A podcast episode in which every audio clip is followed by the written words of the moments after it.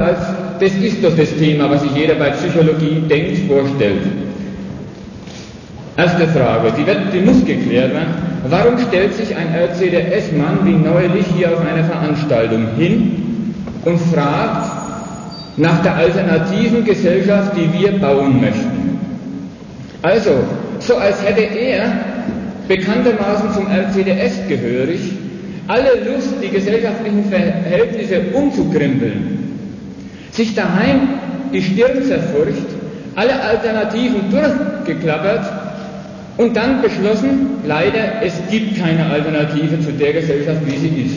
Und in, in dieser Pose stellt er sich hin, also die politische Heuchelei perfektioniert, stellt er sich hin und fragt seine Gegner, ja, wenn ihr mir sagen könntet, wie es anders geht, dann wäre ich ja sofort bei euch. Warum gibt es sowas in unserer Gesellschaft? Zweite Frage. Warum wollen alle Leute vortreffliche, rechtschaffene Menschen sein? Will sagen, warum hat jeder von uns, und überhaupt redet man bei Psychologie, wenn sie rationell betrieben wird, erstmal sehr lange über jeden, was mit jedem, seinem Verstand, seinem Geist und seiner Praxis los ist. Warum will jeder von uns ja so sein Ideal von sich selbst verwirklichen? Äh, typisch kommt es vor im Tagtraum wo man insbesondere in der Jugend sich ständig ausmalt, man wäre entweder ein großartiger Professor oder ein großartiger Fußballspieler und so weiter. Man baut sich ein Ideal von sich auf und denkt sich ständig, wie könnte man das realisieren, so müsste man sein, explizit als Tagtraum. Man stellt sich schon richtig in der Rolle des großen Könners vor, in irgendeiner kleinen oder wichtigen Sache. Nächste Frage, warum schämen sich die Leute? Insbesondere dann, wenn sie Misserfolg haben. Misserfolg muss doch keine, kein Grund zur Scham sein. Es ist dasselbe wie die Frage, warum gibt es den Spruch, Armut ist keine Schande? Oder warum geben denn so viele Leute an, wie zehn Neger? Und wissen es, und die anderen, die um sie herum sind, wissen es auch. Nächste Frage, warum wollen denn so viele Leute spontan sein? Ganz natürlich und ihren Verstand als Hindernis betrachten. Noch eine Frage, die in den Bereich der Psychologie fällt, die sogar schon aus dem Bereich der Psychologie, die es als wissenschaftliche Disziplin, als Ideologie des Seelenlebens gibt, gehört. Warum gibt es erwachsene Menschen, Frauen wie Männer, die, wenn sie etwas getan haben oder gerade im Begriffe zu tun sind, das mehr oder minder leidlich zu Wege bringen, dann von sich behaupten, sie wären ebenso und das läge an ihrer Erziehung. Sie sprechen also sich die Freiheit des Willens ab, erklären sich zu einer Wirkung ihrer vergangenen Tage. Wieso werden aufgeklärte moderne Menschen verrückt? Wieso bringen sich manche um sogar? Warum zerren Enttäuschungen in der Liebe mehr am bürgerlichen Subjekt als an jedem von uns, an, an so einem Ich, als Enttäuschungen im politischen Leben? Solche Sachen will ich alle erklären. Und zwar nur mit Seitenbemerkungen über das, wie die Psychologie, die es als etablierte Disziplin gibt, von der ich meine, dass es eine Ideologie ist, auch das Nötige von uns schon gesagt und geschrieben geworden. Nur mit Zeitenbemerkungen, weil nur Zeitgrund. Sonst würde ich gern die Verklärung des Seelenlebens, wie es die Psychologie betreibt, ausführlich machen. Aber es geht einfach zeitlich nicht. Drei Teile auf der Gliederung zu entnehmen. Den ersten, einfach zur Wiederentdeckung von jedem, der zuhört, ich mache es aktiv als, als Redner zur Wiederentdeckung dessen, was man eigentlich ist. Die idealistische Sichtweise des bürgerlichen Subjekts, da meine ich jetzt die klassische idealistische Sichtweise eines Hegel oder Kant. Auch Kant hat ja darüber was geschrieben in Band 10 der Gesamtausgabe. Also die Anthropologie ist das bei ihm. Die klassische Sichtweise sagt so, der Mensch als vernünftiges Wesen ist A. Natur. B aber nicht nur, sondern eine Natur, in die sich schon sein Geist eingebildet hat. Der Geist ist in seinen ersten Bestimmungen Gefühl, Sinneswahrnehmung, sich ins Verhältnis setzen zur Außenwelt. Daraus folgt, man weiß sich als Unterschiedenen von der Welt. Man hat also nicht nur ein Bewusstsein von den Gegenständen, die einen umgeben, man erklärt die Welt zum Gegenstand, sondern auch ein Selbstbewusstsein. In diesem Selbstbewusstsein ist man anschauend, sich vorstellend, sprechend, verständig, analysierend, denkend, vernünftig. Das ist eigentlich nur, nur eine Gliederung, was ich jetzt hergesagt habe, vom subjektiven Geist bei Hegel meinetwegen oder vom Aufbau der Anthropologie bei Kant. Das Komische ist, dass bei diesen Bestimmungen des Menschen vieles Zeug richtig ist, was die Klassiker des, des Idealismus geben, und trotzdem eins immerzu auffällt, dass eine Bestimmung des bürgerlichen Subjekts als Kontrast zu heute muss mich, ähm, muss mich einfach solche einfachen Sachen jetzt behelfen. Äh, als Kontrast zu heute zu dieser Veranstaltung nicht gesagt wird, das ist das bürgerliche Subjekt, sondern das ist ein jedes Subjekt. Das ist nicht gesellschaftlich bestimmt, sondern so funktioniert das Seelen- und Geistesleben Leben jedes Individuums. Heute heißt so funktioniert das Seelen- und Geistesleben jedes Individuums in der bürgerlichen Gesellschaft. Deswegen A, was heißt bürgerliches Subjekt? Da geht es nicht um den Gebrauch des Verstandes, Punkt. Da geht es um einen bestimmten Gebrauch des Verstandes.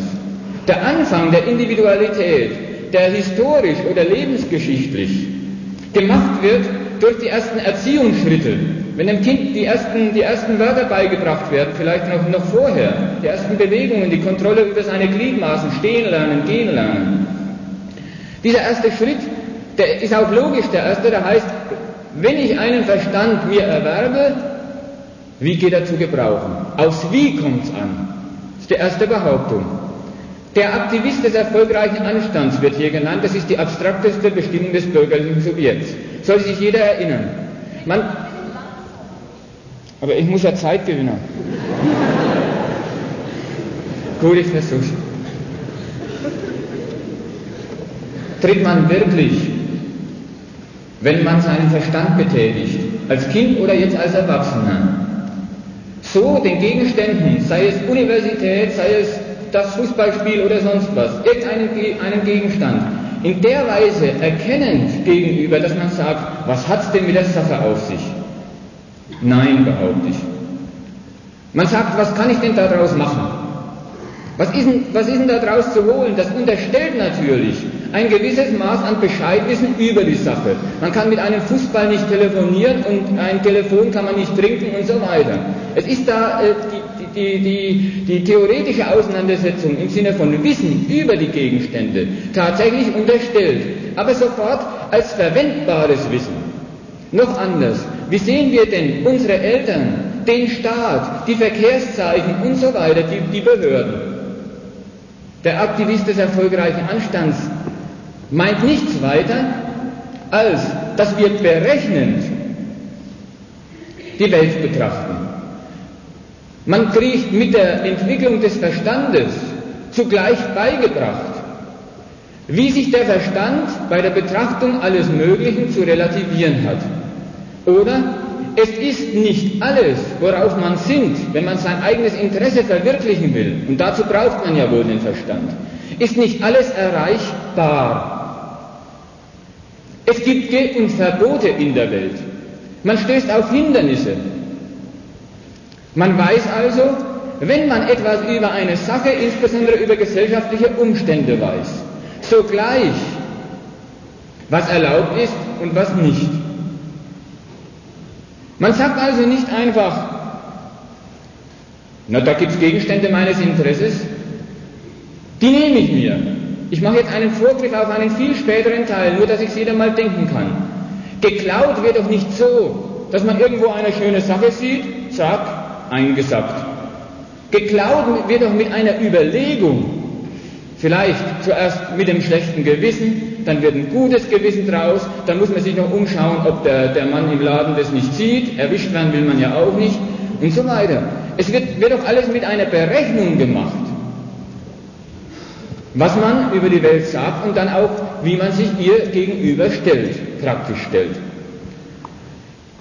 Der spezifische Gebrauch des Verstandes, den wir alle gelernt haben und hoffentlich auch irgendwie beherrschen, geht ganz einfach so, dass man befindet, ich habe erstens ein Interesse und zweitens richte ich die Verfolgung dieses Interesses relativ zu den Gegebenheiten, zu den Erlaubnissen, Geboten und Verboten der bürgerlichen Welt ein. Doppelt ist der Verstand hier bestimmt als er gehorcht den Antrieben, die Bedürfnisse, Neigungen, Interessen und so anmelden. Und er kontrolliert die zugleich. Jetzt bin ich schon beim zweiten Punkt. Wir denken in der Form der lohnenden Selbstkontrolle. Wir betrachten die Welt als eine Chance, die einem gegeben wird, die einem aber auch nur dann gegeben wird, wenn man sich nach ihren Umständen richtet. Also die, der, der Spruch, aber das kannst du doch nicht machen, den man einem anderen sagt, ist keine wissenschaftliche Kritik an dem ausgesprochenen Willen von dem anderen, sondern ist der Hinweis darauf, das geht doch nicht, da setzt du dich doch entweder gegen meine Interessen oder gegen allgemeine oder gegen sonst was in, in Gegensatz. Da bringst du dich doch in Konflikt mit der Welt. Dein Interesse gilt es doch zu verfolgen und so musst du auch denken und berechnend sein auf dieser Welt. Nur wenn du dich an die Gebote und Verbote hältst, ja dann ist dein Interesse auch berechtigt, verfolgbar, also du hast dann die Möglichkeit, dann wird die Welt zur Chance.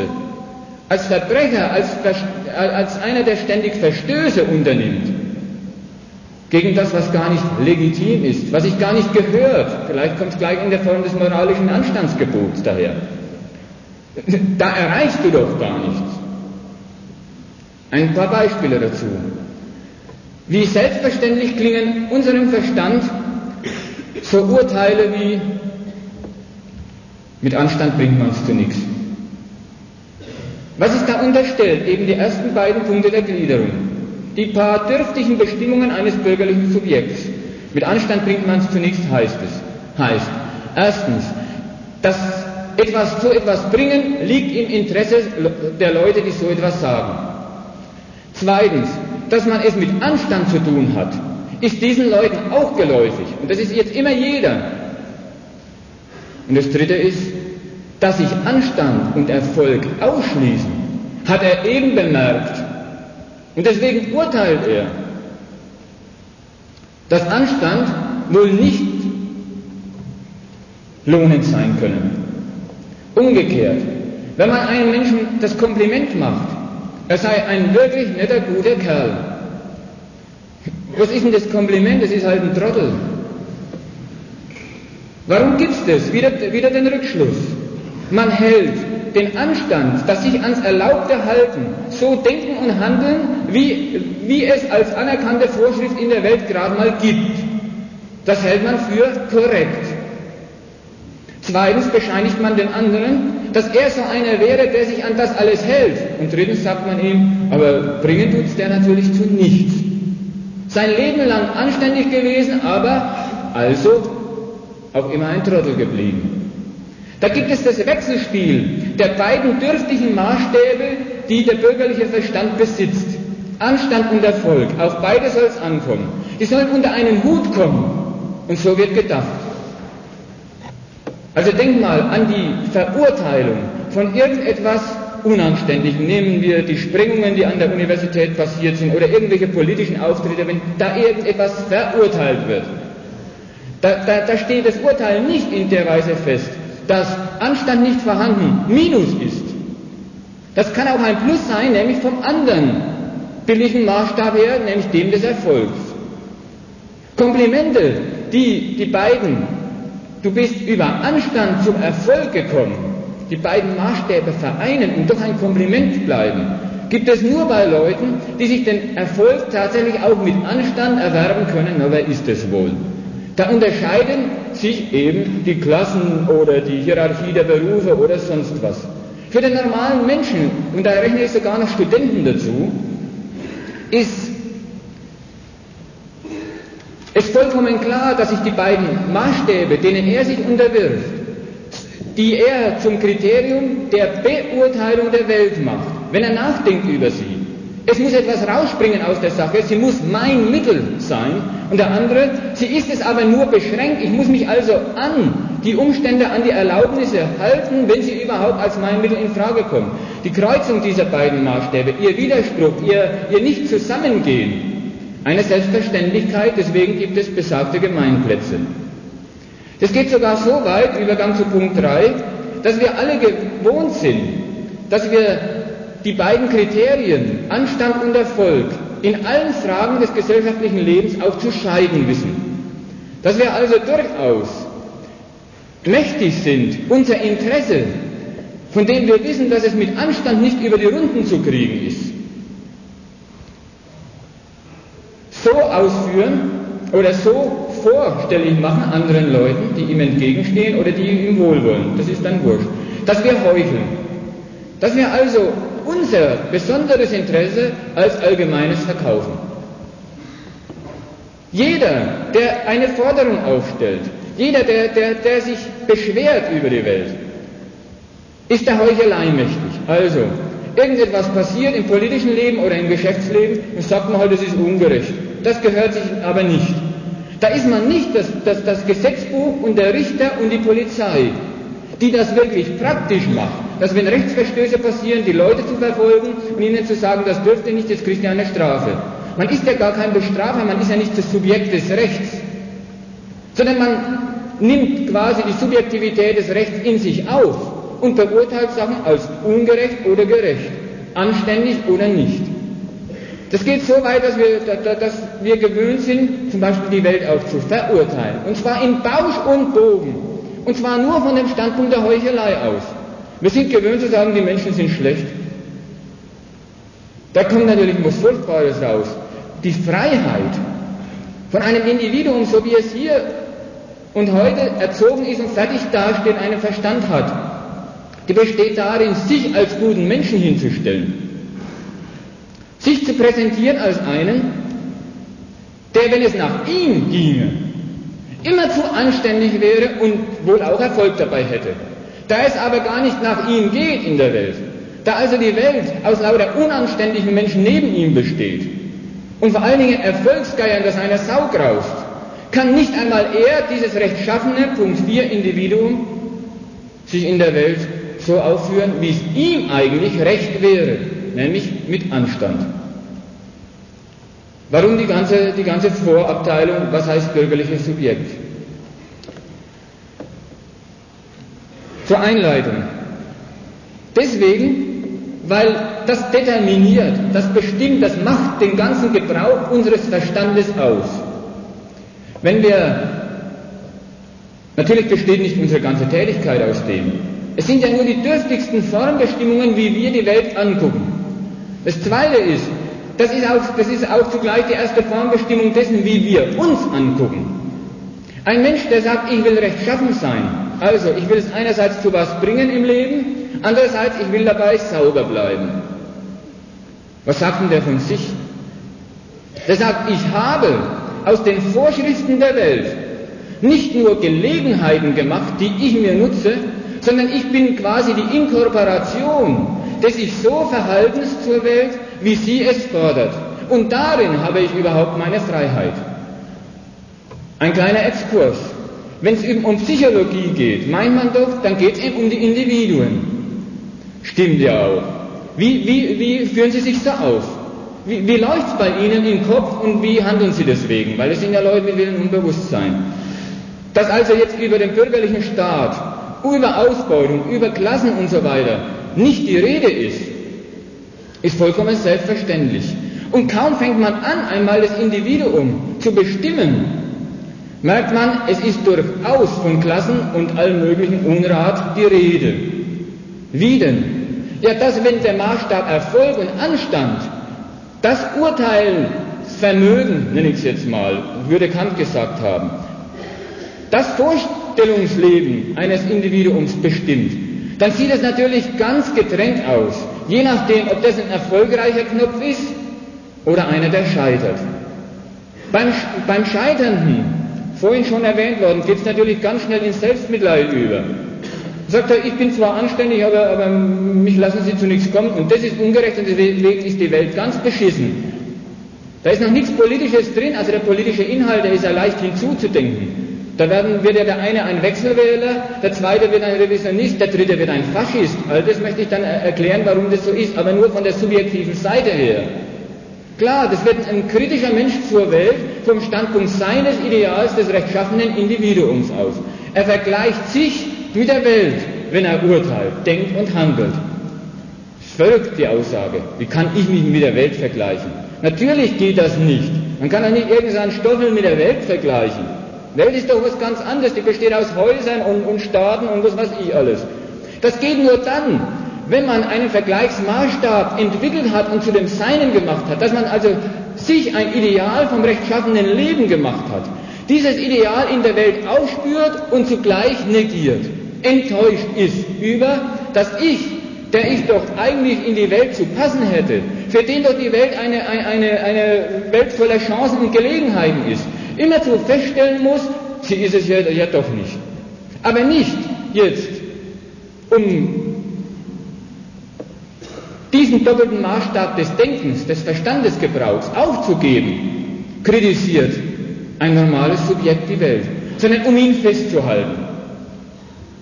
Ein Heuchler, und das ist erstmal jeder immer, will nochmal darauf aufmerksam machen. Das kostet Jahre, muss, ich einmal psychologisch äh, und historisch materialistisch argumentieren. Es kostet Jahre, sich das abzugewöhnen. Ein Heuchler, der will doch die beiden Maßstäbe, die nicht zusammengehen, krampfhaft zusammenbringen. Der merkt doch, es nützt mir zwar nichts anständig zu sein, aber Anstand und Würde vorzutragen als den Grund für mein besonderes Interesse, das nützt mir etwas. Der nimmt also die Maßstäbe und die äh, Gebote und Erlaubnisse der Welt zum Vorwand, explizit zum Vorwand. Und alle in seiner Umgebung wissen es und treiben es umgekehrt ebenso. Die treiben auch sein Interesse mit der Heuchelei durchzusetzen, die, die, dieses, äh, dieses Vorgehen treiben sie auch das Interesse wieder auf. Anders gesagt. Heuchelei ist die von uns allen anerkannte List, sich geltend zu machen und dabei zu sagen, man wäre es nicht selbst, sondern die öffentlich anerkannten Prinzipien wären das, woran einem eigentlich liegt. Diese List versagt ja ihren Dienst bei einer ganzen Reihe von Leuten. Eben bei allen Gebeutelten, das zu erklären, warum, warum die keinen Erfolg haben, naja, da muss man Ökonomie treiben und Politik studieren. Da muss man sich anschauen, warum ist denn das so, wie ist denn die Welt wirklich eingerichtet? Das Denken eines bürgerlichen Subjekts geht nicht so. Das stellt sich mit seiner errungenen Freiheit, die Welt so zu beurteilen, als wäre sie eine Chance und sich als den Klasse-Typen, vielleicht auch als den cleveren Typen. Das, das, das ist der Maßstab des Erfolgs überwiegend. Bin zwar nicht anständig, aber clever, raffiniert. Diese beiden Maßstäbe so umzusetzen, dass er sich jetzt der Welt zuwendet, und jetzt komme ich zum Teil B schon, und fängt an, sich umzutreiben. Der Teil B verhält sich zum Teil A fast so jetzt im Vortrag das als methodische Bemerkung wie Beispiel zu Prinzip. Vielleicht hat, hat, hat sich der eine oder der andere gewundert, mit was heißt bürgerliches Subjekt ausgerechnet, das wird erzählt. Ja, was habe ich denn erzählt? Dass die Menschen moralische Subjekte sind, moralische Individuen und so ihr Denken und Handeln äh, nur, nur abwickeln. Ja klar, mehr soll es auch nicht heißen. Aber jetzt, wie treten die Leute in die Welt? Mit eben dieser Bestimmung. Ja, da muss einem auffallen, worin die Wucht dieses dürftigen Anfangs doppelt ist der Mensch, interessiert und anständig. Und er meint, es gäbe eine lohnende Selbstkontrolle in der Welt. Es ist also jetzt keine Staatsableitung, keine Ableitung de, de, der Arbeitswelt und keine Ableitung des Liebespiels, sondern nur, ich will mal zeigen, wie führen sich denn die Leute tatsächlich mit diesem blöden doppelten Maßstab auf. Demokratisches Knechtsbewusstsein heißt der erste Punkt, also der Sechser in B. Wisst ihr, wie das geht? Das ist der Begriff des Stammtisches. Der kann auch in der Cafeteria einer Universität sich abwickeln. Er kann sich sogar in politologischen Seminaren abwickeln. Das ist die Beschwerde darüber, dass die Politik ihren eigenen Idealen nicht entspricht. Also, da gibt es keine Demokratie in der Welt, die, die sich nicht fragen lassen müsste, ist sie denn wirklich demokratisch? Da gibt es keinen Staatsmann, der die Macht gebraucht im Staat, der sich nicht fragen lassen müsste, ob er sie auch gescheit gebraucht. Da gibt es eine Horde von Ungerechtigkeitsbeschwerden, die alle praktisch überhaupt nichts zu bedeuten haben. Da verschafft sich jeder von uns, ja, der Wähler oder Nichtwähler ist da vollkommen gleich, verschafft sich die, die Genugtuung der Freiheit, der subjektiven Freiheit, indem er seine Meinung über die Welt der Politik, über die Taten der Politiker und so weiter verkündet. Das Komische ist, wenn unser einer antritt und kritisiert irgendwo, ist ja jetzt hinreichend bekannt, wie wir das machen. Wir sagen, das ist verkehrt. Dann treffen wir des Öfteren, und zwar nicht nur im Bereich der Wissenschaft, auch vor den Betrieben und sonst was, kritisieren tue ich selber schon lange. Mir machen doch die Politiker nichts vor. Ich weiß doch, wer oben und unten sitzt. Mir ist doch vollkommen klar, dass die machen, was sie wollen. Mir brauchst du keine Aufklärung zu geben. Dann steht man dort und ist ganz hilflos. Warum denn? Weil der Mensch eben behauptet, er hätte alles durchschaut. Er wäre total negativ eingestellt zu den Formen der Herrschaft, die über ihn abgewickelt werden. Weil er behauptet, er hätte überhaupt alles durchblickt und dann muss man zusehen, wie er alles mitmacht. Das Komische ist, dass im, im demokratischen Leben sich die erste, von, von dieser Ableitung hier, sich die erste große Bewährungschance für ein freiheitlich gesinntes Subjekt ergibt. Der kritisiert die Parteien und das politische Leben, indem er die schlechteste Meinung von der ganzen Welt von diesen Burschen und Typen hat. Und dann wählt er sie. Wir mal das Argument, dass es gibt, das kleinere Übel wählen. Was, was das ist. Der Mensch behauptet, er wüsste, dass die ganze Politik ihm eh nur Kosten verursacht. Und dann sagt er, aber wenn die Welt schon so ist und ich sie durchschaut habe, dann soll ich für die geringsten Kosten. Das kann man, kann man auch umdrehen. Das ist auch ein Urteil über sich, was er da fällt. Dann sagt er, ich bin zwar unfrei, aber frei bin ich darin, dass ich eine furchtbar schlechte Meinung über meine ganze Umgebung habe, soweit sie politisch organisiert ist. Demokratisches Knechtsbewusstsein ist eben was anderes als in früheren Gesellschaftsformen, wo Knecht bedeutet hat, das ist nicht Anerkennung der ganzen Person. Im demokratischen äh, äh, Knechtsbewusstsein fallen eben die beiden Seiten Erfolg und Anstand so auseinander, dass der Mensch erstens weiß und sagt und denkt, dass ihm ein Erfolg nicht beschieden ist dass das ungerecht sei, als zweites. Als drittes, dass die Politiker oder sonst wer schuld daran ist, auch, auch nach Schuldigen sucht er. Und dann hat er darin, dass er das alles sagt und denkt und meint, seine volle Anerkennung als Knecht. Es erinnert einen immer an dieses Heine-Gedicht, äh, der Knecht singt gern ein Freiheitslied des Abends in der Schenke. Ja klar, der Knecht singt gern das Freiheitslied, er braucht es ja wohl auch.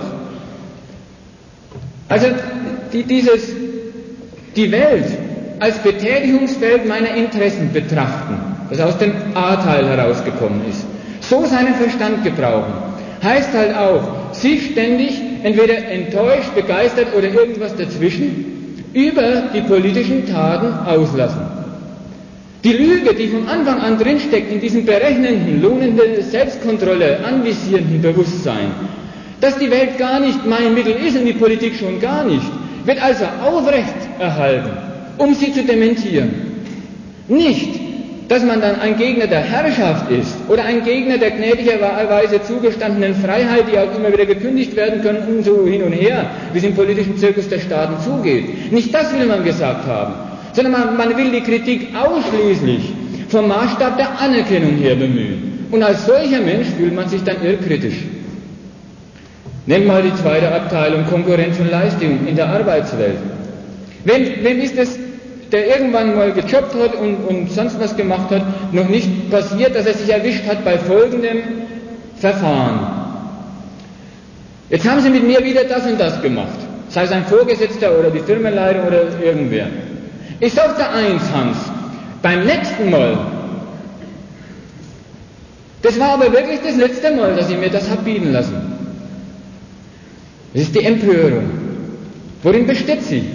Das ist die Empörung über die eigene Unterwerfung, die gerade abgelaufen ist. Die wird vorstellig gemacht für andere Leute als ja, Empörung.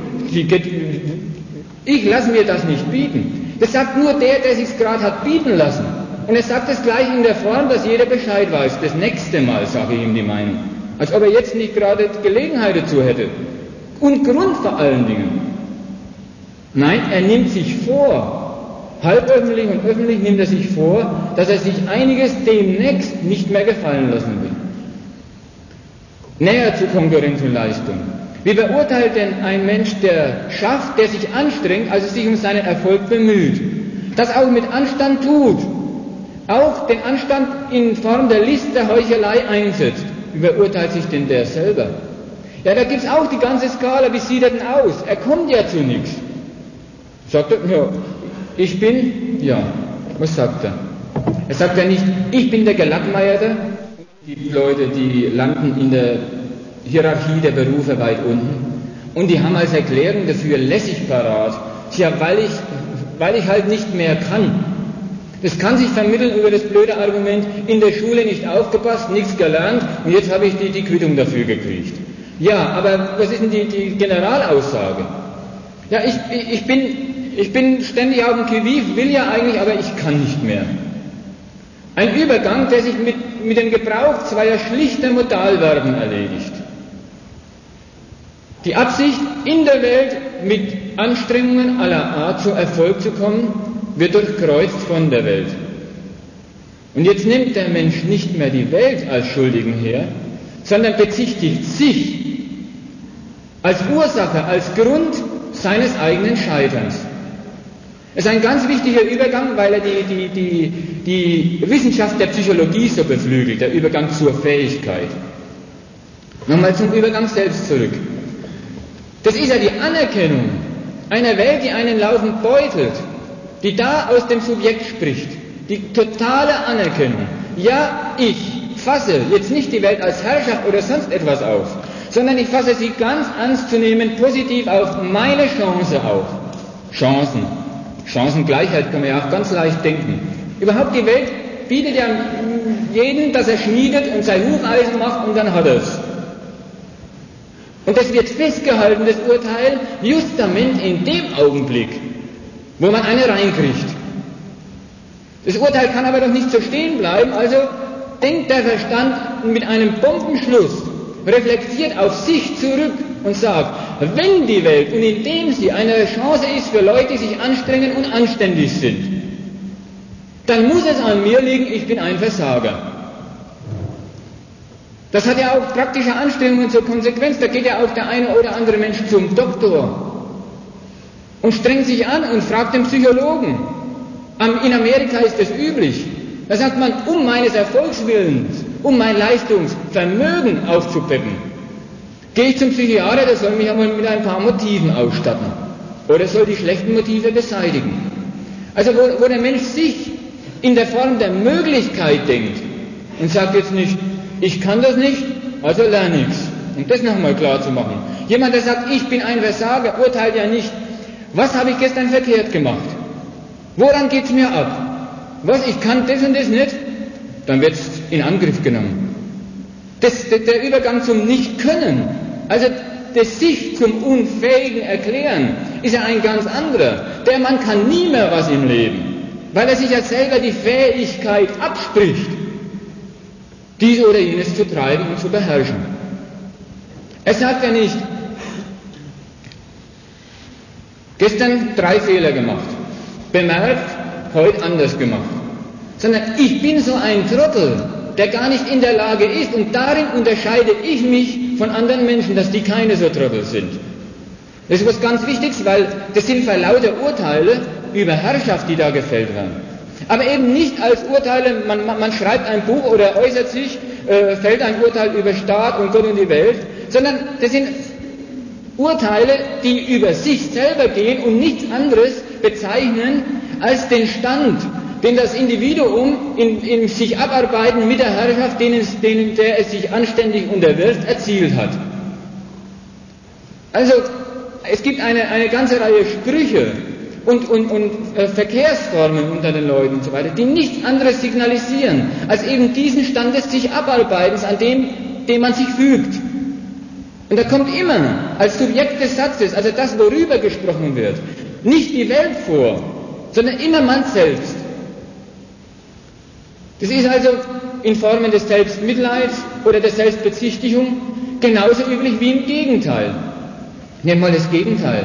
Wenn es auf Leistung ankommt und man hat einen anderen vor sich und kann sich mit dem vergleichen und das ist ein Niedergestellter, einfach einer, der es nicht so weit wie man selbst gebracht hat, na, wie, wie reagiert denn derselbe Mann mit demselben Denken dann? Er sagt eben, es liegt an dem und die ganze Welt besteht aus unterschiedlichen Leuten, nämlich welche, die was können und welche, die nichts können. Und je, nach, je nachdem, was sie können, so ist ihr Erfolg bemessen.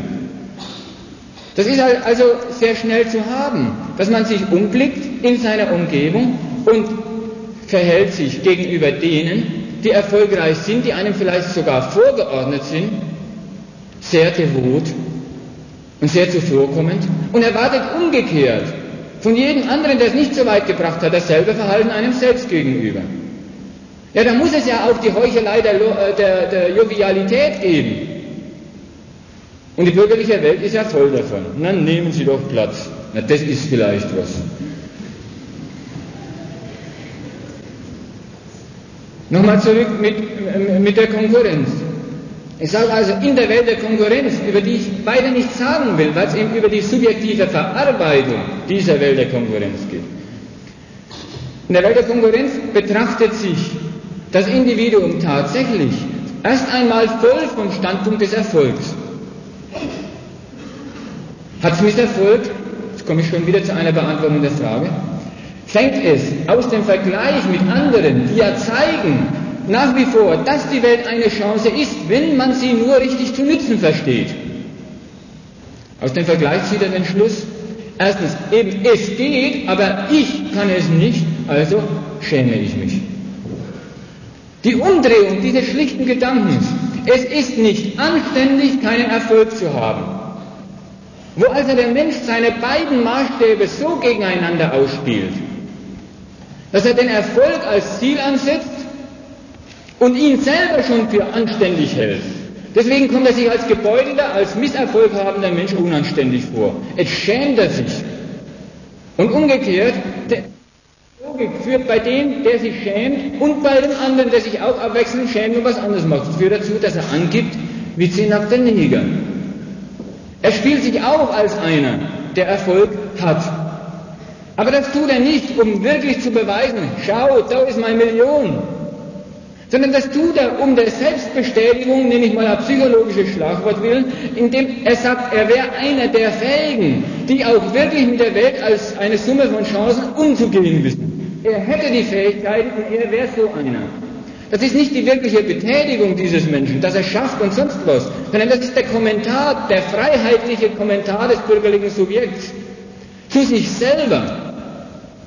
Wenn er merkt, dass ich wieder einmal die Rechnung mit, die List des Anstands, die List der Heuchelei hat sich nicht ausgezahlt. Wenn sich also die Rechnung mal wieder nicht aufgegangen ist, dann fängt er an und gibt an.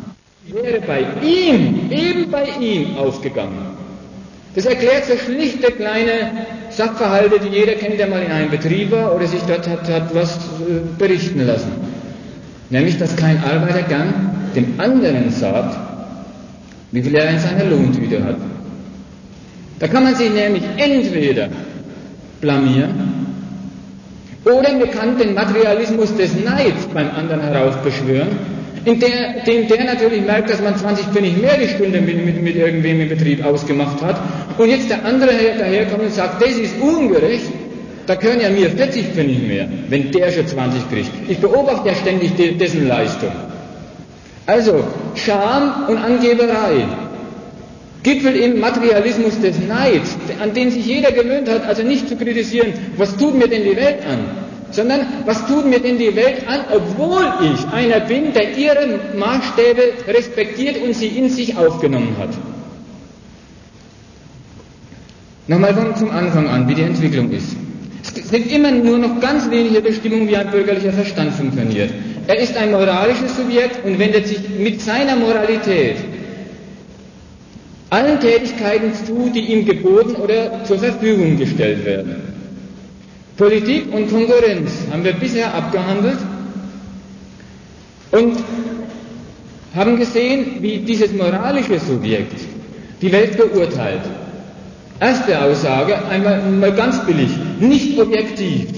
Das redet eigentlich nur noch so ein Subjekt über sein Verhältnis zur Welt. Das sagt nicht mehr Urteile der Form, der Staat ist, die Bundesregierung hat gestern. Und damit, das war der Zweck, das war der Grund. Sondern der redet immer in der Form der subjektiven, ganz persönlichen Stellungnahme. Das ist die Freiheit seines Meinens. Beim in der Sphäre der Konkurrenz, wo gearbeitet wird und die Rechnung auch präsentiert wird, kriegt man was dafür oder nicht, hat sich die Selbstkontrolle gelohnt oder nicht und immer hinten rauskommt, nein, sie hat sich wieder einmal nicht gelohnt, fängt der Mensch an, auf sich selbst loszugehen und sich mit der Welt jetzt andersrum zu vergleichen, dass er wohl schlecht gemacht ist für diese Welt. Ich passe da nicht rein. Ist nun fast verrückt, aber uns ist ein Beispiel eingefallen äh, das, das man kennt, äh, alte Leute in einen, in einen sonderbaren Umstand versetzt, meinetwegen auch Olympiaturm schauen runter und sagen, ach Gott, ach Gott, das ist nichts für mich. Ja, ich will es mal erklären, was da stattfindet. Wir hatten es je behauptet, dass der Olympiaturm für den gemacht ist. Auch der, die, die Millionenstadt München ist doch nicht dafür geschaffen worden, dass er sich daran ergötzt. Man muss also mit der Stellung in der Welt rumlaufen, dass sie eine Chance und ein Mittel für einen ist, dass man solche Formen der Enttäuschung an den Tag legt. Es ist, ist ganz üblich zu sagen, hier fühle ich mich nicht wohl. Das ist sogar schon jetzt Allgemeinplatz in wissenschaftlichen Seminaren an der Universität geworden. Dass der Mensch sich das freie Urteil herausnimmt, diesen Vergleich zwischen sich und der Welt so einzurichten, dass er sagt, für mich, für mein Wohlbefinden ist das hier. Das erhalten manche Leute sogar für Kritik. Das hat natürlich nichts mit Kritik am Seminar, an der Wissenschaft oder an, an, an, an der Stelle zu tun. Das ist einfach dieses, die, diese Freiheit des Subjekts, das, das, ist, das ist ständig mit der Welt vergleicht, worüber ich vorhin das Nötige gesagt habe. Eine Sache, die, ein, die untubar scheint, aber die tubar ist für jeden. Spontimäßig gibt es bei dieser Aussage auch. Macht mich überhaupt nicht an, sagen die Spontis. Ja, ihr müsst mal, euch mal überlegen, was das für Stellung ist. Es gibt verschiedene Tätigkeiten. Man kann studieren, arbeiten, fressen, saufen, ins Bett gehen und so Zeug. Aber dass, dass die Welt so beschaffen ist, dass man sich hinstellen kann und so, los Welt, mach mich doch mal an. Das ist natürlich die Voraussetzung für das enttäuschte Urteil über irgendeinen Bereich der Welt. Er nicht meiner ureigensten Subjektivität entsprechend. Jetzt komme ich, und das will ich auch noch möglichst schnell erledigen, damit ich das Schluss, den Schlussteil, darin mehr Zeit habe, nämlich die eigentliche Psychologie. Die Liebe ein seltsames Spiel. Der Fortgang in der Argumentation, den ich erziel, erzielen wollte, war heimlich ein ganz simpler. Der Aktivist des erfolgreichen Anstands merkt, dass es so nicht geht, wird zu einem Menschen, der sich von Selbstkontrolle einen Lohn verspricht.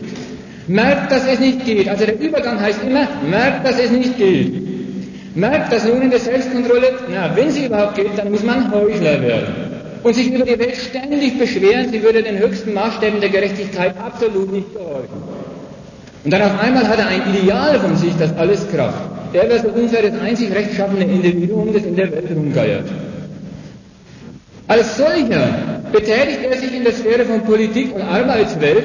Das habe ich halbwegs äh, knapp gehalten, weil die Beispiele kann man hinterher noch ohne weiteres einfügen, wenn jemand meint, so wäre die Psyche des Menschen gar nicht beschaffen.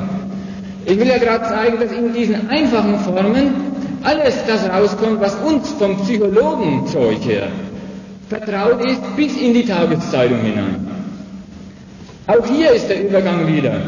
Er merkt, dass es nicht geht. Hier meine ich im Punkt von 7 zu 8. Auf seine Betätigung als Wähler, Wechselwähler oder Nichtwähler. Als Mitmacher eben. Mit aller Freiheit des Meinens dazu hat der Mensch keinen Erfolg. In der Welt der Arbeit, wo er sich bewährt, kommt er bloß zu der traurigen Überzeugung, dass er eine Flasche ist. Und so ein Mensch, und denkt jetzt dran, und den Übergang, das ist ein Hammer, weil ihn auch jeder beherrscht. So ein Mensch sagt, gut, in der politischen Welt nichts geputzt, im Grund als Flaschen, jetzt aber auch heim und auf die Alte. Die Familie, das Privatleben, das ist eine sehr objektiv bestimmbare Sache. Das ist vom Staat mit Gesetz, mit Gewalt eingerichtet, was sich dort ziemt und nicht. Das habe ich am Anfang gesagt. Es gibt Erlaubtes und Verbotenes. Ich wollte nicht jetzt eine Staatsableitung oder eine Liberalismustheorie oder die Konkurrenz der Lohnarbeiter besprechen, sondern nur die subjektive Verarbeitung des Zeugs. Ich unterstelle also einige Wissensbrocken oder Vorstellungen über, wie es wirklich zugeht im Fabrik- und Landausland ab. Genauso die Familie, da weiß man, was geht und was nicht geht. Da geht es also jetzt zum achten Mal, weil es der achte Punkt ist, wieder einmal um das Wahrmachen der Lüge. Anstand und Erfolg gehören zusammen. Die Lüge, die einem praktisch aufgezwungen wurde, hat man zu der Seinen gemacht und jetzt versucht man es hier. Und jetzt sage euch, zum allerletzten Mal versucht das bürgerliche Subjekt dort. Das ist komisch. Ausgerechnet diese Sphäre wird erklärt, ganz lässig, da kann ich machen, was ich will. Das ist die Sphäre. Da komme ich endlich einmal zum Wahrmachen der Gleichung. Wo sich meine Individualität, so wie ich bin, die, die ja in der Welt nicht angesehen ist, auf die wird ja gar keine Rücksicht gegeben. Aber hier, da wird Rücksicht genommen. Überhaupt, das ist die Sphäre ihrer Betätigung. Hier ist die, die, der Raum meines Glücks. Fast tautologisch wird hinzugesetzt, meines ganz persönlichen Glücks. Hier walter ich, obwohl sonst in der Welt ein Arschloch und ein Gedeckelter und einer, auf den niemand hören will. Hier bin ich ganz ich. Das ist psychologisch dasselbe, was wir in der Staatsableitung gesagt haben. Es ist kein Wunder, dass Ehen, Familienverhältnisse, Liebestechtel, und so weiter kaputt gehen. Aber nicht in dem Sinn, dass sie aufhören, sondern dass es dort ständig kracht, dass die hauptsächlichen Katastrophenmeldungen über zugrunde gegangenen Individuen aus dieser Sphäre kommen, ist kein, kein Wunder. Woran liegt es denn? Stellt euch mal vor, ihr habt ein Gefühl. Ihr seht eine Frau oder einen Mann. Na, da kribbelt es ein wenig, hat man das Gefühl, und dann muss man schauen, wie man da hinter der Alten herkommt. Das ist eine ganz einfache Sache, denkt man. Und das Erste, was ich bei einem einstelle, ist, soll man, darf man, kann man. Das ist schon, ist schon die, die, die Bezweiflung des bisschen Gefühls. Natürlich nach welchen Maßstäben denn? Anstand Der Anstand kommt, na vielleicht hat und das gibt wieder Go. Der Erfolg ist, ja, was ist denn, wenn ich hingehe und frage, Fräulein, wollen Sie mal mit mir? Und sie sagt, nein, da stehe ich vielleicht saugend da. Das erzähle ich gerade beim Schorsch und dann. Ja, überlegt mal, ob es mir so vor sich geht. Immer wieder diese alten blöden Kriterien. Jetzt hat man aber bloß ein Gefühl. Man will aus dem Gefühl, so, so zwanghaft verhält man sich, will man jetzt ein Argument machen. Ein Argument dafür, dass man ihm wirklich nachgehen kann. Eine der bodenlosesten Unverschämtheiten, die sich ein bürgerliches Subjekt sich selbst gegenüber zunächst mal leistet. Ein Gefühl ist natürlich überhaupt kein Argument, das hat man oder das hat man nicht. Man kann auch nicht fragen, ob Natürlich, eben das tut man, indem man es anzweifelt. Ist es echt? Was ist mit dem, mit dem Echtheitsanspruch gemeint? Das, ist, das bedarf doch keiner Verifikation, ob ich, ob ich jetzt äh, in die Alte verschossen bin oder nicht. Das merke ich ja wohl. Und, wenn es in der Unterhosen ist. Nein, jetzt kommt die Frage, ob es auch echt ist, ob es was, was ganz, naja, vielleicht was Lebenslängliches sein könnte.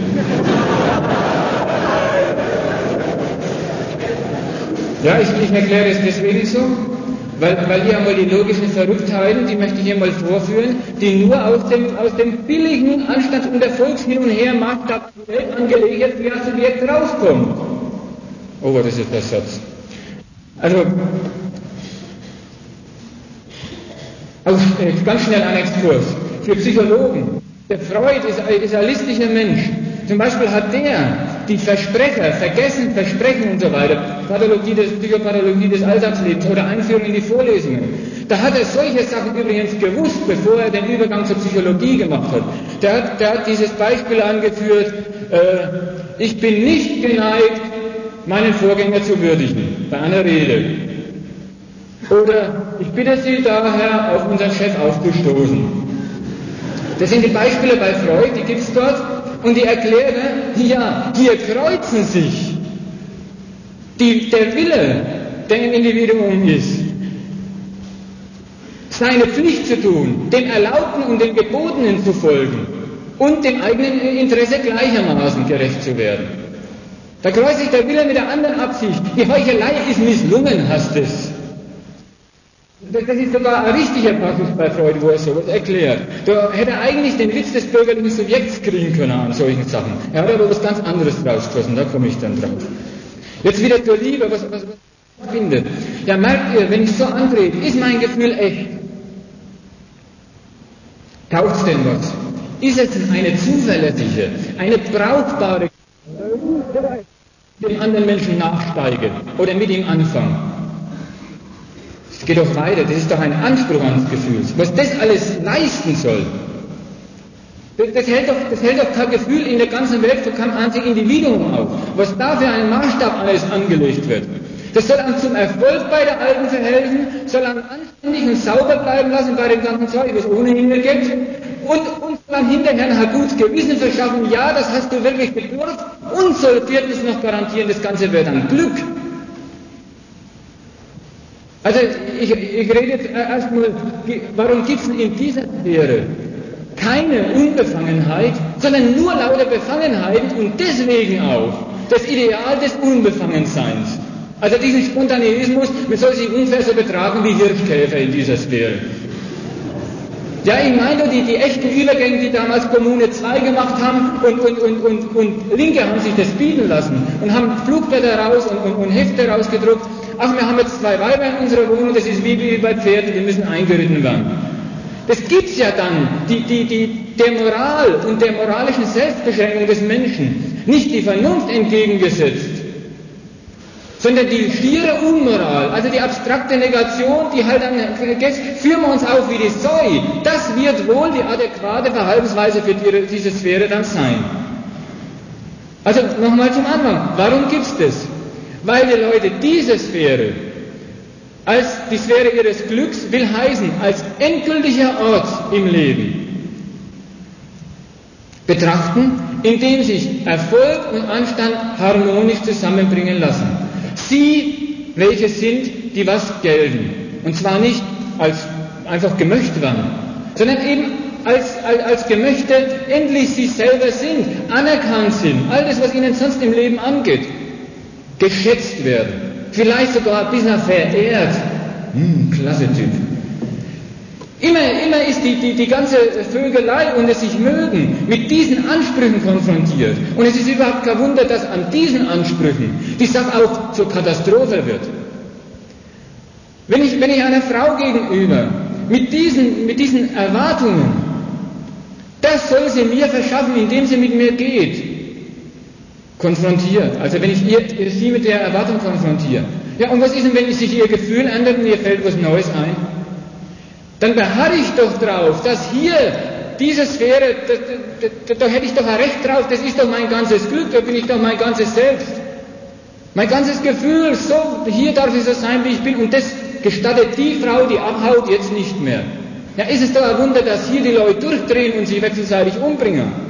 Da muss man natürlich vorher einen, einen flotten Maßstab angelegt haben, um dann zu dem Urteil zu kommen, die Liebe des anderen ist mein Recht und ich spiele mich als Richter auf, wenn die das Recht nicht, nicht äh, tatsächlich erfüllt, also ihr Pflichten nicht erfüllt, dann mache ich ernst mit der Richterei, ich urteile, dann ist ihr Leben nichts mehr wert, ich bringe sie um. Hierzu ein kleiner Exkurs. Umgekehrt soll es ja das auch geben, dass, dass die Gattin mal den, den Alten vergiftet. Merkt ihr, hier sich wieder die Klassen einerseits unterscheiden und andererseits so schön den Beleg dafür bieten, dass wo es in diese Sphären des psychischen, des Seelenlebens und so weiter, wo es dazu geht, also in diesen Bereichen des Halbirren schon, alle Menschen wirklich echt gleich sind. Wozu konsumiert man denn die Stories von der Ingrid van Bergen und von solchen Geiern?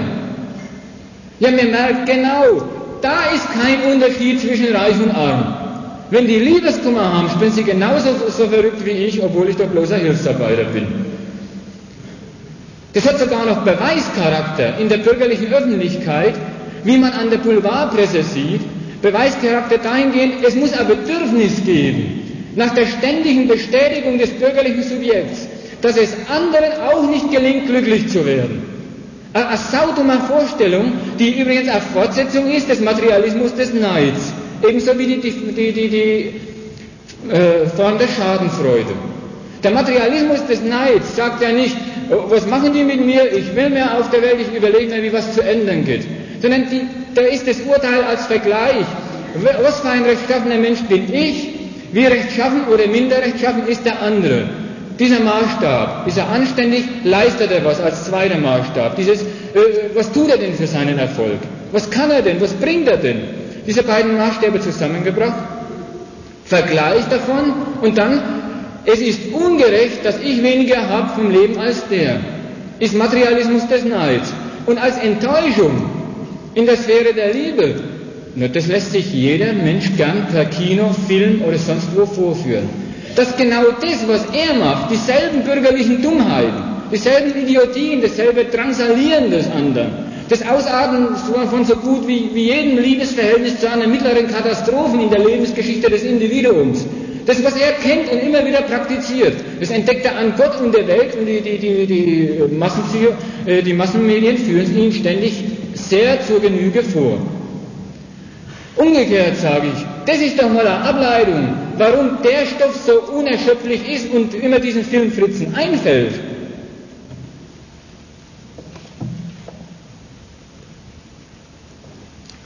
Die Ableitung hast, er interessiert als dieser Stoff in dieser Verarbeitung tatsächlich jedermann.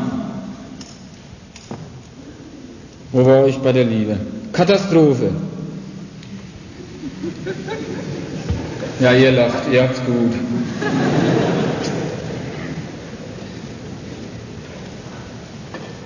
Ist euch klar, dass die Selbstüberprüfung des Gefühlslebens, wozu taucht es? Taucht es wirklich als Voraussetzung für dieses große Programm, dem ich, ich selber diese Sphäre unterworfen habe? Dass diese Selbstüberprüfung die andere Seite hat, den anderen ständig auch zu überprüfen. Wo soll denn das? Immer sich wechselseitig zu fragen, und das ist ja wohl wahr, was ist denn Last noch was? Du bist heute so komisch, liebst du mich noch? Ja, was soll man da drauf sagen?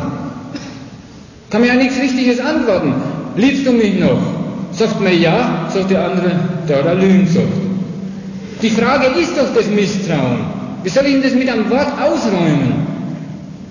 Es ist, geht ja hier gar nicht mehr um Auskünfte sondern nur noch um die Überprüfung, ob das Verhältnis, das ich im Moment führe, die, die, die, die Vögelei, das Zusammenwohnen, das Zusammenleben oder sonst was, ob das noch meinem großartigen Maßstab entspricht.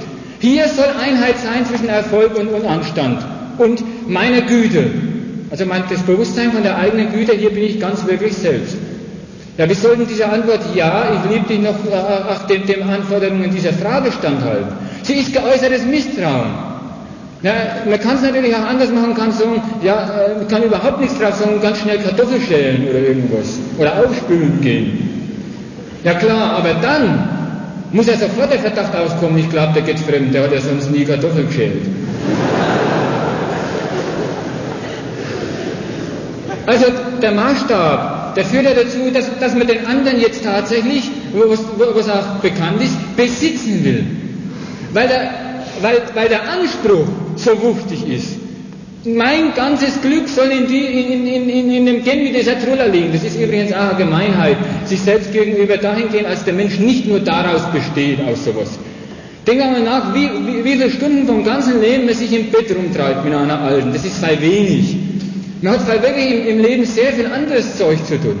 Da, da wird auch eine Geringschätzung des übrigen Lebens sofort raus oder eine Geringschätzung von sich selber, soweit man nicht ein geliebter und, und liebhaberlicher Mensch ist. Na, man, man, man flüchtet sich halt tatsächlich in die Sphäre des Gefühls als die Versprechende als die vielversprechende. Und dieser Anspruch, an dem scheitern die Leute dann miteinander. Nicht daran gehen die Liebesverhältnisse zugrund. Dass einer aufhört, ja, das wird wohl auch manchmal vorkommen. Das wäre doch aber das Allereinfachste.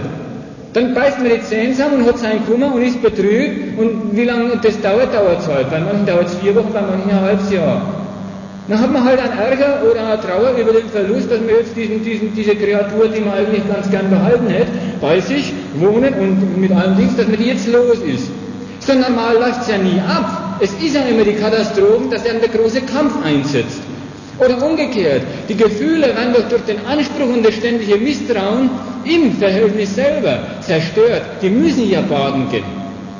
Wer, wer, wer bleibt denn noch, noch zwei Stunden Psychogespräch, wenn er um nachts um zwölf noch ziemlich scharf auf die Alte war? Wer will noch zwei Stunden Psychogespräch noch von sich behaupten, dass es jetzt losgeht?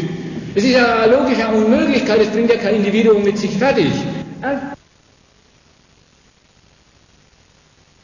Noch einmal an das Prinzip des Übergangs. Der bürgerliche Verstand, der ja das Mittel zum, zum praktischen Rumtun in der Welt ist, in allen Sphären der Welt, hat, hat hat Stufen hier durchlaufen und hat sich jetzt in der Welt gemessen und angestrengt. Jetzt nicht seinem Bewusstsein nach, nach den Kriterien der Welt, sondern seinen ureigensten.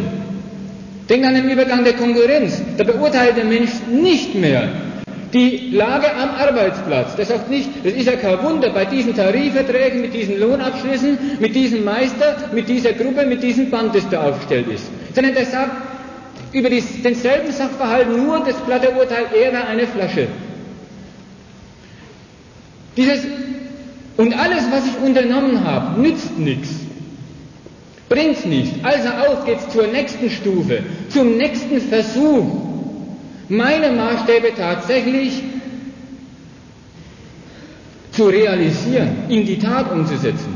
Dieser Versuch kommt jetzt zu der Phase, wo die Psychologie da meine ich jetzt die bürgerliche Psychologie, die Wissenschaft und ihre Popularisierung und was es da alles gibt und was man kennt, endlich ihre Heimat hat. Die Psychologie beurteilt urteilt über all das, was bisher erzählt worden ist, nichts. Die auch gar nicht, wie Verstand geht und wie der sich kontrolliert, dadurch, dass er ein moralischer ist. Ich habe auch bloß ein paar Beispiele vorgeführt, sondern dass das die Logik des bürgerlichen Denkens und Handelns ist. Das ist ihre, ihre Voraussetzung, von der fängt sie an. Und zwar so gemein, und jede psychologische Wissenschaft fängt die damit an, dass sie sagen, so sind die Leute. Als Erinnerung an den allerersten Anfang des Referats. Die streiken, so sind bürgerliche Subjekte glatt das bürgerlich durch. Die Psychologie fängt überhaupt erst an, wenn, wenn, wenn der Mensch so fertig ist und darüber gelackmeiertes Individuum ist. Dann wird nicht mehr gesagt, so ist das bürgerliche Subjekt, sondern so ist der Mensch und jetzt gibt es, naja, Neurosen, Psychosen, Krankheiten und alles Mögliche. Der Mensch und sein kritisches Ich. Gibt eigentlich nicht viel darüber zu sagen, es sei denn, er will möglichst viele Beispiele oder Erinnerungen bringen an das, was jeder kennt. Äh, das ist formell gesehen nichts anderes als der Mensch sich jetzt mit seinen Scheitern und seinen beibehaltenen Maßstäben tatsächlich als Kritiker der Welt vorkommt. Sagt einmal zu irgendeinem Kommilitonen, Kommilitone, du bist nicht kritisch, der springt euch mit dem Arsch ins Gesicht. Wenn, jeder ist doch kritisch. Das hat also nichts mit dem zu tun, eine Kritik an einer Schrift in, in der Wissenschaft oder man kritisiert die Handlung eines anderen Menschen, weil man sich sie für nicht zweckmäßig befindet. Das hat nichts modern kritisch, das heißt, der Mensch ist eben von Natur aus, weil er so ein Arschloch ist, ist er auch ein kritisches Arschloch. Also einer, der sich nicht bloß über alles sein Urteil rausnimmt, sondern sich auch sehr viel drauf zu gut hält. Ich mache diesen Punkt ganz lässig und ganz kurz. Ich so, auch das klappt nicht. Der mag sich zwar einbilden, dass er ein furchtbar kritischer Mensch ist und deswegen viel besser in der Welt rumläuft als jeder andere. Der er sehr guter Meinung sich über die Kritik an der Welt seiner Art als sehr guter Meinung von sich verschaffen. Auch mit der Meinung fühlt er sich nicht übermäßig wohl. Es ändert sich ja an all dem Gesagten. Was erlebt er denn in der Sphäre der politischen Herrschaft, der Arbeit, der Konkurrenz und, und, und der Liebe? Naja, eben den Zirkus, den er veranstaltet, erlebt er. Das ist ein, ein Scheinversuch, oder nein, das ist der Versuch, endgültig den Schein wahrzumachen, er könnte sich von den Drangsalen der Welt emanzipieren, dadurch, dass er sich für überhaupt nicht einverstanden mit nichts und nimmer was erklärt. Das ist eine methodische Angeberei. Ich bin kritisch. Ich habe schon neulich was darüber äh, erzählt, was die Logik die dieser Bestimmung ist. Da gibt es kritische Wissenschaft, kritische Theologie und so weiter. Möchte ich mal wissen, warum die kritisch sein wollen. Wozu denn? Wir sollen erst einmal richtige Wissenschaft machen. Nein, immer gleich, bevor es Denken losgeht, soll es kritisch sein. Das ist die psychologische Seite des hier Erklärten. Jeder Wissenschaftler, meinetwegen schreibt ein Buch. Was macht er denn? Er schreibt ein Vorwort. Gut, nichts gegen ein Vorwort. Bloß was da drin steht. Der kritisiert sein eigenes Werk. Aber das meint er jetzt nicht so, das wird nichts taugen. Sondern der will nur gesagt haben, er wüsste, dass das ja ganz schöner Schlamperei ist. Er hätte aber auch irrsinnig Schwierigkeiten gehabt bei der ganzen Sache und man soll es ihm nachsehen. Und wenn man Fehler findet, soll man ihm einen Brief schreiben. Noch anders, der, der relativiert sein ganzes herausgekommene Zeug, also ich, ich rede jetzt von der psychologischen Seite des, des offiziellen Wissenschaftspluralismus. Er hätte wirklich nur einen Aspekt betrachtet. Und nur unter diesem Aspekt soll sein Buch gelesen werden und es soll bloß keiner sagen, es wäre die Behauptung, so wäre die Welt. Nein, er ist ein sehr kritischer Mensch. Er, er, macht nicht, was die anderen machen, er macht eben das, was im Buch und dass es wenig ist. Und das mit drei Konjunktiven, da wäre natürlich noch vieles aufzuarbeiten und so weiter. Ja, mit, da ist er schnell bei der Hand. In diesem akritischen Menschsein steckt also schon, weil es halt auch nichts nützt, der Übergang zur Selbstkritik. Und den will ich jetzt erhalten machen, Pause für Fragen, Angebote und so weiter. Ich glaube, es, es haut zeitlich noch hin, dass ich eine, eine halbe Stunde immer noch übrig behalte für den Witz des eigentlichen Psychologischen. Also jetzt, jetzt das Angebot, weil ich sonst wenig hetzen muss, deswegen habe ich es heute nicht offiziell gemacht, äh, ist, ist, ist das Prinzip eines bürgerlichen Subjekts soweit erkannt oder ist, herrscht Einverständnis darüber, ja, von eurer Seite, genau so ist man oder bin ich, ja, so führt man sich auf. Nur darum geht es jetzt vor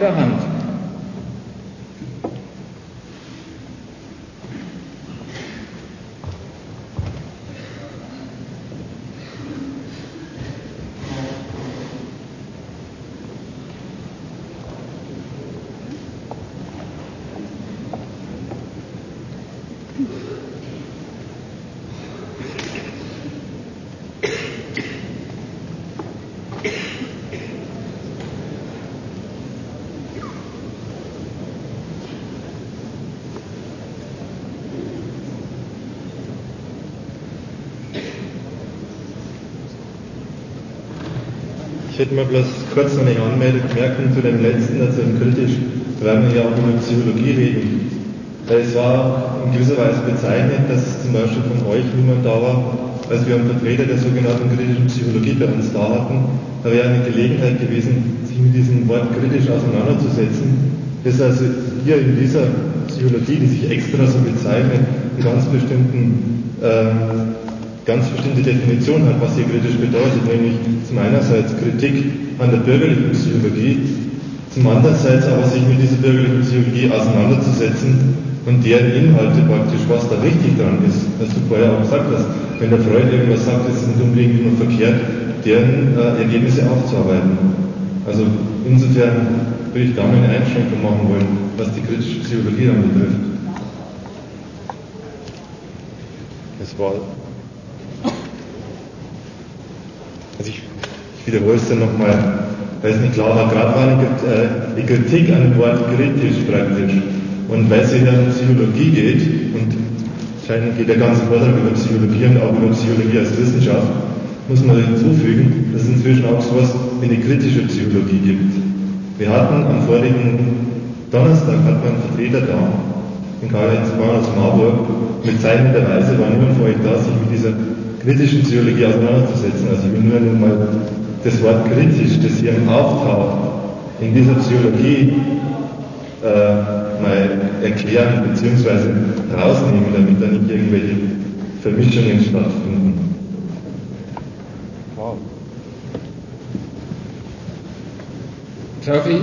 Auf kritisch bin ich, bin ich komme von den positiven Feststellungen, die ich über das bürgerliche Subjekt treffen wollte. Und da, da bin ich auf die Ideologie gekommen, dass sich keiner von seiner Tätigkeit, wenn er denkt, Wissenschaft treibt zum Beispiel, äh, mehr das Attribut kritisch wegdenken lassen will. Keiner ist zufrieden, zum Beispiel bei uns hast du die Überschrift, musst du mal gucken, Psychologie des bürgerlichen Subjekts. Ja, du kannst da sagen, das war verkehrt oder das war wenig, was ich erzählt habe, gut. Aber da steht nicht drum, kritische Psychologie des bürgerlichen Subjekts. Kann zumindest eins äh, raushören, dass hier die bürgerliche Subjektivität in ihren Anstrengungen, sich unter die Umstände der Welt, so wie sie beschaffen sind, durch Herrschaft und Ausbeutung und alles, sich denen zu unterwerfen und mit ihnen zurechtzukommen, dass dieses Subjekt kritisiert wird. Deswegen ist aber noch lange nicht mal Wissenschaft mit dem Attribut kritisch. Jetzt für dein Beispiel, dass es eine kritische Psychologie gibt, hast halt los, dass innerhalb der wissenschaftlichen Disziplin Psychologen rumlaufen, die sagen, sie sind unzufrieden mit der bisher betriebenen Wissenschaft, Psychologie und ihrer Praxis, auch mit der Therapie, und sagen, wir haben eine Alternative hier und die stellt sich kritisch zur anderen.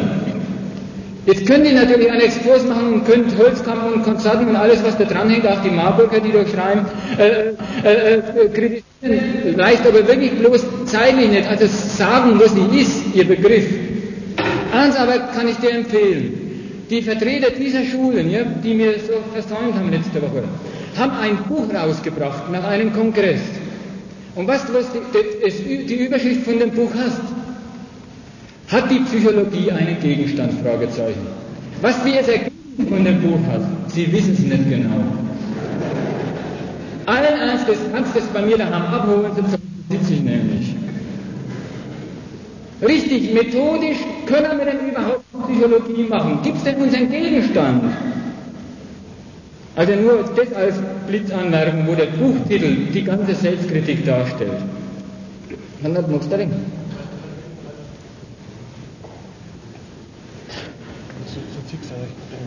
Äh, ich will nur noch einen Hinweis machen, gerade apropos Kritik. Wieso das nicht nur unser Wissenschaftler ja der harte Punkt ist, sondern auch sonst. Ein Beispiel ist vorhin auch schon genannt worden, auch Arbeiter zum Beispiel, deren Lebensumstände man selber kritisiert. Immer noch daran, dass ihnen in puncto Kritik niemand etwas vormachen kann. Da kann man ja manchmal dran verzweifeln, dass man noch nichts anderes ihnen klar machen will, als welchen Umständen, welchen Verhältnissen, welchen Ausbeutungsverhältnissen werden sie unterworfen, haben sie sich zu fügen. Wenn man noch so naiv ist, denkt man auch, das nützt ihnen doch. Die könnten doch jetzt damit mit der Kritik was anfangen. Man stößt aber auf eine ganz andere Reaktion, nämlich, ja, was erzählt? Bis hin zu dem Hinweis, ja, du hast doch noch längst nicht gearbeitet. Man muss doch quasi erstmal alles mitgemacht haben im Betrieb, um in die Position zu kommen, es kritisieren zu können. Ein Argument, mit dem der angesprochene Mensch, dessen Lebensverhältnisse man kritisiert, für sich reserviert. Da würde ich nur noch mal Anfang verweisen, wie das wirklich die Fortentwicklung des Ausgangspunktes ist. Der Mensch hat als bürgerliches Ich seine Freiheit eben darin, in der Vorstellung, die Welt wäre für ihn da. Und wenn sich jetzt, die Punkte sind ja alle durchgegangen, ne, alle acht oder neun, Wenn sich jetzt an keiner Stelle das bewahrheitet, dass die Welt für ihn da ist, dass sie Material seiner Freiheit wäre, dann gibt das bürgerliche Ich diese Illusion dennoch keineswegs auf, sondern gegen sämtliche Widerlegungen hält es diese Illusion noch fest, ja in welcher Form denn? Wie das praktisch aussieht, das ist dargelegt worden bis zu dem Punkt hin, wenn ihm sogar seine private Sphäre des Glücks scheitert. Nicht mal dann ist das Individuum bereit, da irgendeinen negativen Schluss auf die Bedingungen zu ziehen, unter denen es sein Dasein antritt. Sondern sogar da hat es noch ein Mittel parat, sich zum Subjekt aller Verhältnisse, denen es unterliegt, die ihm immerzu klar machen, dass es auf ihn, dieses Subjekt, überhaupt nicht ankommt, sich trotzdem wenigstens in seiner Fantasie als das Subjekt dieser Verhältnisse zu behaupten. Und der Inhalt dieser Fantasie, also dieses vorletzte oder drittletzte, ich weiß nicht welches Stadium der Illusion, noch freier Mensch gegenüber der Welt zu sein, sie als Material für seine Freiheit sich einzubilden, das ist die Attitüde der Kritik. Das ist die kritische Haltung, dass man sie durchschaut hätte und auf diese Weise wenigstens mit ihr fertig wäre. Diese Attitüde des damit Fertigseins, wenn sich immerzu herausstellt, von damit zurechtkommen kann überhaupt in der Praxis nicht die Rede sein. Dafür kommt es dann auch klarerweise nur darauf an, dass diese Attitüde existiert. Deswegen scheitert man ja auch immer, wenn man Leute zum Beispiel im Seminar, äh, in dem man selber auftritt und hat was auszusetzen, wenn die einem dann entgegenhalten, kritisieren können wir alleine, dann wartet man vergeblich drauf. Und das ist auch gar kein Wunder, dass jetzt mal die Kritik angemeldet wird. Auf die kommt es ja gar nicht an. Das Individuum wollte ja nur gegenüber diesem Anwurf, den es da erfährt, und es bezieht dann ja jeden Anwurf in Bezug auf die Verhältnisse auf sich, weil es diese ja mitmacht.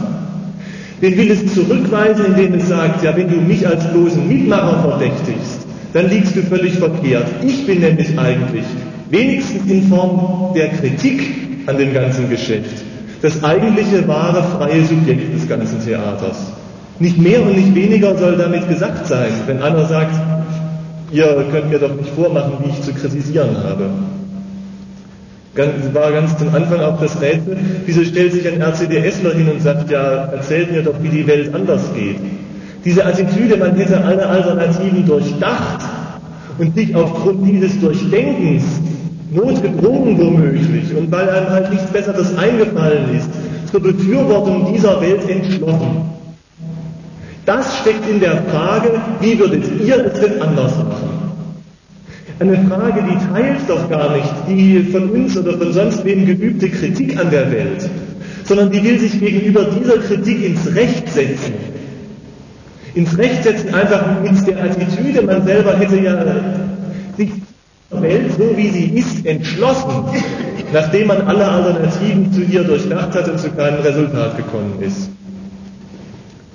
Fortgang war schon angedeutet, diese Kritik, diese Haltung der Kritik der Welt gegenüber, diese, dieses ganz Formelle, die Freiheit noch nicht mal in der Form der Theorie bezieht sich ja da die Freiheit.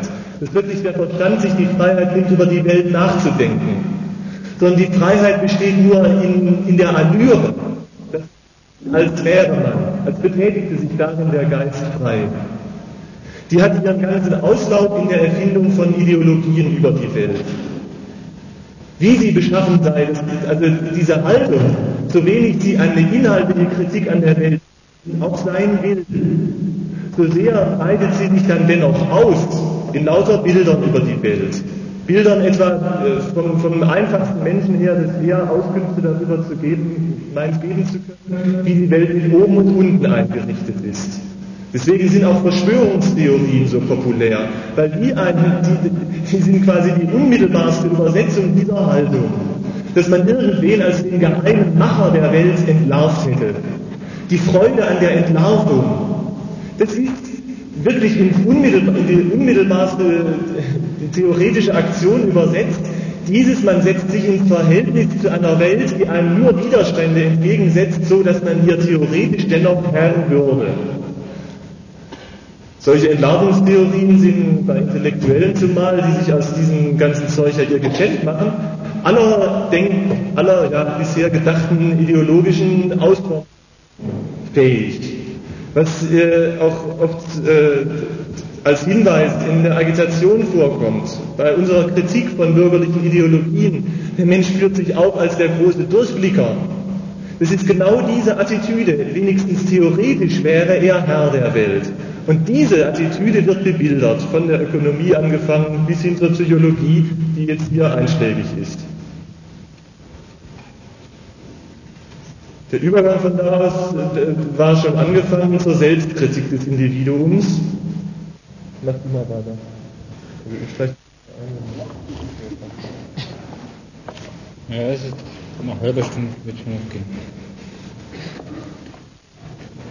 Ich vergleiche mal einen Verrückten, um, um, um deutlich zu machen, ja, hier ist der Grund für Verrücktheit angegeben worden. Der wirkliche Grund, also wir haben die Erklärung auch von Geisteskrankheit, Seelenkrankheit oder wie man das immer nennt. Vergleichen wir einen Verrückten mit einem Verbrecher. Ein Verbrecher wird ein Mensch an der Stelle, wo er sich den Maßstab der Welt selbst anmaßt, wo er der Welt vorwirft, sie würde die von ihm akzeptierten und gebilligten Grundsätze selber nicht anwenden, sodass er höchstpersönlich zu der Anwendung dieser Grundsätze schreitet. Ein Mörder, der, der der verdient nicht mehr weiter zu leben. Das ist ein Urteil, die, die, die ganze, der ganze Case mit spontanem Mord ist ja höchst selten und die Rechtsanwälte haben da ein weites Gefechtsfeld, Affekt nachzuweisen bei Straftaten. Eine kleine Erinnerung, ist lustig, ne? dass Affekt mildern wirkt auf Strafmaß. Das ist das Urteil des Staats oder der, des Gesetzgebers oder der Gesetzgeber. Das Urteil darüber, dass es sich, um anständig zu bleiben, das bürgerliche Subjekt einige Mühe geben muss, sodass es ihm verziehen werden kann, wenn es 23 Bier hat, dass es sich dann wohl nicht mehr unter Kontrolle hat. Sodass es ihm verziehen werden kann, wenn es 23 Bier hat, dass es sich dann wohl nicht mehr unter Kontrolle hat. Es ist also das Urteil über, wir wissen als Gesetzgeber, ja, ein anständiges Leben zu führen, ist ein Leben voller Selbstkontrolle. Und die Selbstkontrolle wird durch Recht und Gesetz und Polizei beaufsichtigt. Nicht wie in einer Sklaverei einer mit einer Peitsche, sondern ob die Selbstkontrolle gelingt, wird beaufsichtigt und geahndet, wenn sie misslingt. Das macht der Verbrecher, dieses Urteil über die Welt. Ich führe die Grundsätze an anderen Menschen aus, an ihrem Eigentum oder an ihrer Person aus, die gelten und die ich nicht in die Tat umgesetzt sehe von denen, die eigentlich dafür zuständig sind. Ich, ich wäre tatsächlich der Richter, der Vollstrecker des Urteils am anderen Menschen. Was macht der Verrückte? Der, der stellt sich ungefähr genauso bloß andersrum zur Welt. Seine Logik geht so. Wenn ich in all den Versuchen den Maßstäben, die ich anerkenne und aus denen ich mir sogar schon längst ein Ideal meines Selbst gebastelt habe. Wenn ich diesen Maßstäben nicht nachkomme, dann bin ich ja unfrei. Erster Schluss.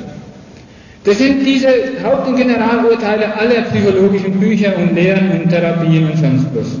Ja, einfach der, der, das ist gar nicht sein Werk, was mit ihm angestellt wird. Es nimmt also die Ideologie des bürgerlichen Subjekts ganz ernst und sagt, ja, ich als Psychologie, als Wissenschaft und als Praxis, als Therapie helfe dem Menschen bei der Realisierung seines Wahns. Ja, er kann wirklich nicht. Er ist ein kranker Mensch darin, dass er nicht kann.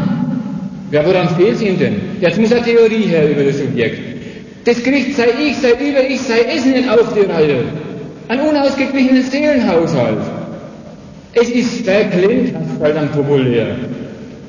Da wird also die freie Tat des Menschen ist, dass er sich so weit hinarbeitet, bis er so einer ist und jetzt an sich selber schier verzweifelt, weil er seinen eigenen Maßstäben nicht gehorcht. Es sind ja nicht die, die, die der anderen Leute, die sind es zwar auch, aber er verzweifelt ja an sich selber. Ja, jetzt wird ihm angeboten von der Psychologie, ja, du bist ein solcher, stimmt, deine Selbstkritik ist berechtigt und wir sind überhaupt die wissenschaftlichen Betreuer deiner Selbstkritik, wenn du da so weit bist. Umgekehrt, was macht denn, was macht denn der Verrückte? Wenn es sich, was gerade erzählt worden ist, wenn es sich die Freiheit rausnimmt, seine Unfähigkeit, also Stufe ist, seinen Misserfolg als Unfähigkeit anzurechnen und seine Unfähigkeit zu erklären, als all das, was ihm angetan wird. Er bildet sich ein, er wäre Napoleon zum Beispiel. Worin besteht denn jetzt die Freiheit? Dass, dass das Subjekt sich einfach eine Identität wählt, die es nicht hat. Übrigens, sobald der Mann glaubt, er werde Napoleon, dann ist es auch. Ich sage es mal an einem anderen Beispiel. Die ganzen Phobien. Immer beliebtes Thema, ja, Phobien. Ja. Anne, äh, Anne erklärt sich, der, die freie Wahl des Subjekts ist nämlich erhalten geblieben. Er erklärt sich seinen ganzen Misserfolg sei Scheitern, als auch sei Unfähigkeit, immer wieder dieselben Übergänge des ganzen Referats. Erklärt es sich daraus, na was denn, dass es Spinnen in der Welt gibt? Dass es Hunde gibt oder Pferde oder Katzen oder sonst was. Ja, unvernünftig ist er schon. Das glaube ich schon. Bloß der Witz, es ist sehr konsequent. Er sucht sich Nachdem er in der ganzen Welt die wirklichen Gründe seines Elends, seiner Kümmernisse geleugnet hat, abgestritten hat, sucht er sich einen positiven Grund frei nach Wahl. Und jetzt ist es komisch, jetzt äh, immer in, in, in, Diskussionen mit Psychologen, die, die, die, die leugnen diese Erklärung von, von Phobien oder Neurosen oder was es dann immer wird. Die sagen, nein, da ist was anderes im Spiel. Die Spinner ist eigentlich sein Vater oder seine Mutter. Nein, das ist die Spinner, denn er hat ja auch von den Spinnen Angst. Also um das mal ernst zu nehmen, es wählt sich einen Grund des Subjekts, an dem es für es ab sofort liegt, dass es so ein beschissener Sau ist.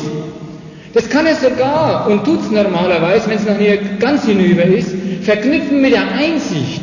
Das ist seine andere Seite dann das ist ziemlich unvernünftig, vor Spinnen Angst zu haben. Also gehe ich zum Psychiater und lass mir eine Deutung meines freien Entschlusses zur Spinne und von, vor der Angst zu haben geben. Und die Deutung akzeptiere ich, ich wäre also doppelt verrückt und dann bin ich wieder brauchbar. Ich, ich habe jetzt den Begriff des Heilungserfolgs in der Psychologie gesagt. Die Akzeptierung und die praktische Befolgung der Deutung, die der Psychologe gibt, wird als Heilerfolg angepriesen. Erstens sind sie sehr spärlich und zweitens, was ist aus denen geworden, die das übernehmen? Ich sage ich mal, die Konsequenz des Heilerfolgs auch normal, wie es jeder kennt. Was ist denn ein Mensch, der psychologisch über sich urteilt? Und das wird jeder Gehalte. Wie, wie tritt denn der an? Wie redet der mit an? Ja, er redet halt psychologisch mit einem. Erstens einmal, er kann überhaupt keinen geraden Satz mehr, er kann schon immer geradeaus gucken. Wenn er geradeaus guckt, dann deswegen, weil er sich einfallen lässt, was ihm der Psychologe gesagt hat, dass mit ihm los wäre. Und das ist dann vielleicht dann Blicken. Ja? Dann stellt er sich vor, der entschuldigt sich dafür, dass er überhaupt da steht. Dann erwartet er Verständnis und sagt überhaupt, er hätte auch viel Verständnis. Und er wäre im Übrigen so einer. Und er tät sich ganz schwer. Also ich, ich, ich vermische jetzt bewusst, weil es logisch haargenau dasselbe ist die großartigen psychologischen wissenschaftlichen Schriften mit dem, was jeder popularisiert kennt. Ich meine, es ist identisch in seiner Logik. Wie geht sie? Ich bin ein ganz extra Mensch. Darin, dass ich unfähig bin. Darin, dass ich ganz gewaltige Schwächen in meiner Natur entdeckt habe. Die Schwächen sind vielleicht auf Erziehung zurückzuführen, aber nun sind es einmal die meinigen. Habe Verständnis für mich. Das gibt es bei auch schon ganz normal, insbesondere unter studierten Leuten. Dass man dem anderen sagt, du kannst mich doch nicht so anschreien. Warum soll man denn eigentlich den anderen Menschen mal nicht anschreien? Da tut man ihm doch nichts. Man soll halt zurückbrüllen und überhaupt geht es darum, dass was ausgemacht oder festgestellt wird in einem Streit. Nein, bitte um Rücksichtnahme. Als überhaupt die Eröffnungstechnik eines Gesprächs, eines Seminars, eines irgendeines Umstands. Nehmt einmal das Beispiel von vorhin. So, ich, äh, ich, ich könnte ich könnt die, die Aula jetzt unterhalten, und zwar besser als jeder Komiker, wenn ich euch nur erzähle, was jeder macht als Mannsbild oder als Weib, wenn er sich jemanden angeln will. Das bloße Erzählen dessen, was ihr da alle anstellt, und ich natürlich auch. Das, die, die bloße Technik, das, das ist zum Lachen, wenn man sich einmal zum Gegenstand seines eigenen, äh, seines eigenen Verstandes macht. Deswegen tue ich es auch nicht, weil sonst wird es ein Hallo. Das Prinzip davon will ich aber nennen. Es geht doch nicht so zu, dass man sagt, hey, was ist denn? Lass doch mal was. Gefällt mir? Äh, können wir doch mal probieren, oder? Da gibt es doch, doch Techniken des Umwegs. Was ist denn Ihr Prinzip? Mir macht sich als Besonderheit furchtbar vorstellig. Wir reden miteinander. Wir müssen mal miteinander reden. Ja, was wird denn dann geredet? Ja, was du, ich bin so einer, der tut sich schwer und artikulieren und so weiter. Dasselbe gibt es übrigens auch im öffentlichen Auftreten. Ja? Neulich ist wieder, ist wieder, auch um das mal zu sagen, ist wieder hier in der Veranstaltung einer gekommen, ich will nicht viel sagen, weil ich mag es gar nicht erst probieren. Ich bin ja euch rhetorisch nicht gewachsen. Das ist dasselbe wie andernorts. Ich bin im zweiten Semester und traue mich eigentlich gar nicht. Was soll denn das Ganze? Ich zum Beispiel war als, als äh, einer, der an so einer Veranstaltung teilnimmt, sofort wie, wie der Teufel aus der Flaschenwelt von einem Mikrofon überzogen, jetzt kommt, jetzt wenn die ja wegen stottert, das ist bei scheißegal, hört zu, was ich euch zu berichten habe, das wird ja wohl noch jetzt zu entnehmen sein. Also da ist halt bloß der Witz, die hat halt gleich von vornherein, damit sie sich hinterher nicht schämen braucht, hat sie sich vorher schon geschämt, sagt es und hat sich von weg dafür entschuldigt, dass sie sich hinterher blamiert. Ja bloß wozu das Ganze? Wie weit hat sich ein Mensch runtergebracht? Der soll doch sagen, was er will, und wenn es ein bisschen gestottert ist, ist doch auch scheißegal. Die sollen sich doch mal dran gewöhnen, die Leute. Nein, dieses Sollen von mir jetzt, das ist das, das Härteste, was man anderen Menschen zumuten kann. Das gibt es höchstens als Heuchelei. Sei doch mal ehrlich und gerade heraus. Da geht es auf die andere Tour. Da kommt einer und bevor er seine Heucheleien anzettelt, hält er die Predigt, ich bin halt einer, der sagt immer alles gerade heraus. Und übrigens, diese Leute, ja, gehören immer der herrschenden Klasse und ihren Funktionären an. Jetzt kommt ein kleiner Exkurs. Hans Meyer schreibt unter der Überschrift Hilfe, ich bin normal.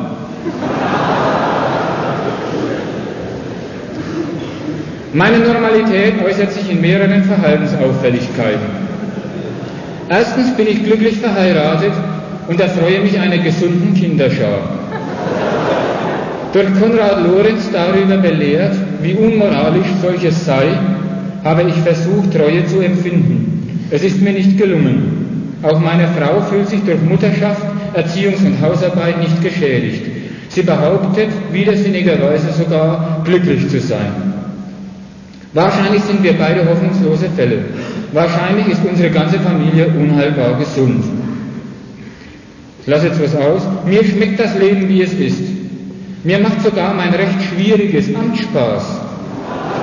Dass alles so dreckig, kaputt und hoffnungslos ist, wie in vielen Romanen und Filmen über die Bundesrepublik, ist lange zerstört. Der Mann hat was gemerkt, dass er ganz günstig mal Front machen könnte gegen die psychosoziologische Deutung des Geschehens in seiner Republik, die, in der er Politiker, also Inhaber von Gewalt und so weiter ist. Was ist ihm eingefallen? Er sagt, warum soll ich mich nicht einmal als ein Muster dafür vorführen, dass es doch auch ohne Psycho geht? Und jetzt bedient er sich des Jargons der Psychologie und ihrer Sichtweisen, um sie an sich nicht vorfindbar herauszustellen. Und was stellt er heraus? Dass er ein Liebhaber der Gewalt ist, dass er, den, den, den, äh, dass er sich wohlfühlt in seinem Beruf, dass ihm nicht einmal seine Familie was ausmacht. Und da erinnert er uns an was. Ja klar, in solchen Kreisen ist doch auch die Familie objektiv gesehen was anderes.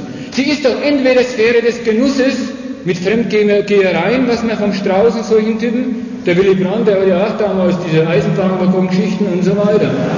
Also es ist doch wirklich Sphäre des Luxus, der freien Einrichtung. Es ist doch nicht die hinzutretende, zum Berufsleben hinzutretende Belastung des Mannes sondern er kann sie sich frei einrichten. Äh, der, der erinnert daran, dass er sagt, uns geht es doch besser als denen in der dritten Welt. Das, das, das sagt uns und, und, und, und führt sich als Beispiel dafür vor. Ja klar, mit einem, mit einem Erdnussbutternecher in, in, in Kenia oder sowas kann sich der Meier sehr gut vergleichen und zu dem Schluss kommen, was habt ihr denn hier, gibt's doch nichts zum Klagen. Also das ist die Form der politischen Heuchelei von oben, die Welt als wir angesprochen und das alles als Polemik gegen die Psychologie verwendet. Die richtige Polemik gegen die Psychologie als Wissenschaft versuche ich dem gegenüber jetzt mal anzubringen. Sie ist natürlich eine Wissenschaft, die praktische Anlässe findet, so viel sie will. Die hat natürlich nicht den Meier zum Gegenstand, sondern all die Leute, die sich bis zum Punkt C vorgearbeitet haben und jetzt an sich rumfummeln. Also die, die ich vorhin eingeführt habe, also das sind Leute, die kommen schon gleich mit, wenn man jetzt nicht Verständnis für sie hat, dann können sie aber gar nicht mehr. Das sind Leute, die sagen, die sagen schon, mein Ich ist geschädigt. Die reden nicht mehr über die Welt, äh, auch nicht dem Schein nach, sondern die, die sagen, ich muss mich mit mir beschäftigen, weil sonst geht gar nichts mehr. Diese Beschäftigung mit sich als Übergang zur, zur Phobie oder sowas, heißt halt nur, ich suche mir freihändig mit meinem ganz freigelassenen Geist einen Grund, weswegen ich so beschädigt bin. Das ist nicht mehr das Subjekt, das sich für misserfolglich oder unfähig erklärt, sondern das erklärt sich für beschädigt und rennt in der Welt rum, bitteschön auf diese Beschädigtheit von sich selber Rücksicht genommen zu kriegen. Was treibt denn der Mensch eigentlich noch Tag und Nacht, sagt Psychologe? Der, der, der, tut vieles, was andere, andere auch tun, aber ständig mit psychologischen Begleiturteilen und Umständen. Will, will noch einen ganz wichtigen Punkt anfügen. Beispiel Phobie und, und Konsequenzen, wenn äh, Phobien oder so ähnliche Sachen in Psychosen übergehen. Die Psychosen werden äh, immer so unterschieden, dass dann, und das ist fast was Richtiges in der Psychiatrie, dass, dass, dass Psychose und Neurose äh, ja Stufen voneinander sind, wo bei der Psychose der Mensch keine Ahnung, also die verständige Seite des Subjekts nicht mehr vorhanden ist. Also äh, äh ein Neurotiker, der ist noch so verständigt, dass er seine eigener Selbstinterpretation und Praxis mit sich noch interpretiert und zum Psychiater rennt und sagt, schaffen wir das weg. Ein Psychotiker, der hat das schon vergessen, da ist die Vernunft schon ganz erledigt. Das, ist dann, das sind auch dann Krankheitsfälle, die sich gewaschen haben. Das Komische ist aber, wodurch unterscheiden sich denn diese Verrückten tatsächlich von den Normalen? Überlegt mal im Verhältnis der Ableitung. Sie machen einen Schritt mehr als alle anderen. So sieht es richtig lächerlich vom Vortrag her auf, von der Gliederung. Sie machen einen Schritt mehr. Sie gehen zur Selbstbezichtigung praktisch über. Das andere, die Urteile, die sie über die Welt und über sich fällen, die unterscheiden sich bei logisch, ihrem Inhalt, ihrem Sachgehalt nach, nicht dahingehend vom Rest der Welt, dass, die, dass der Rest sau vernünftig wäre, also die paar Beispiele genügen ja. Überlegt mal, wie, wie die Leute über, über ihr, ihr Liebesleben quatschen, was da für, für Erfindungen gibt. Also denken mal den Übergang zu, auf die Spontaneität kämpft an, Hirschkäfer, Übergang und sowas. Denken mal die politischen Urteile, die die Leute so fällen. Da gibt's, da gibt's echt Bürger im Land, die sagen, der Schmidt war sympathischer als der Strauß. Also die übersetzen, statt dass sie sagen, bei der Wahl geht es um das und jenes. Zwei Kandidaten gibt es, die können für eine Partei aufgestellt, das ist so geredet bei uns, das hat folgenden Grund. Der Schmidt und der Strauß sind folgende Geier. Die lassen sich sogar als Persönlichkeiten charakterisieren. Das sagen die ja alles gar nicht. Der, der sagt, der ist sympathischer als der andere. Und dann sagen sie, das ist ein Anlass für mich, ihn zu wählen. Das soll es geben. Ja, die Leute sind nicht beim Psychiater.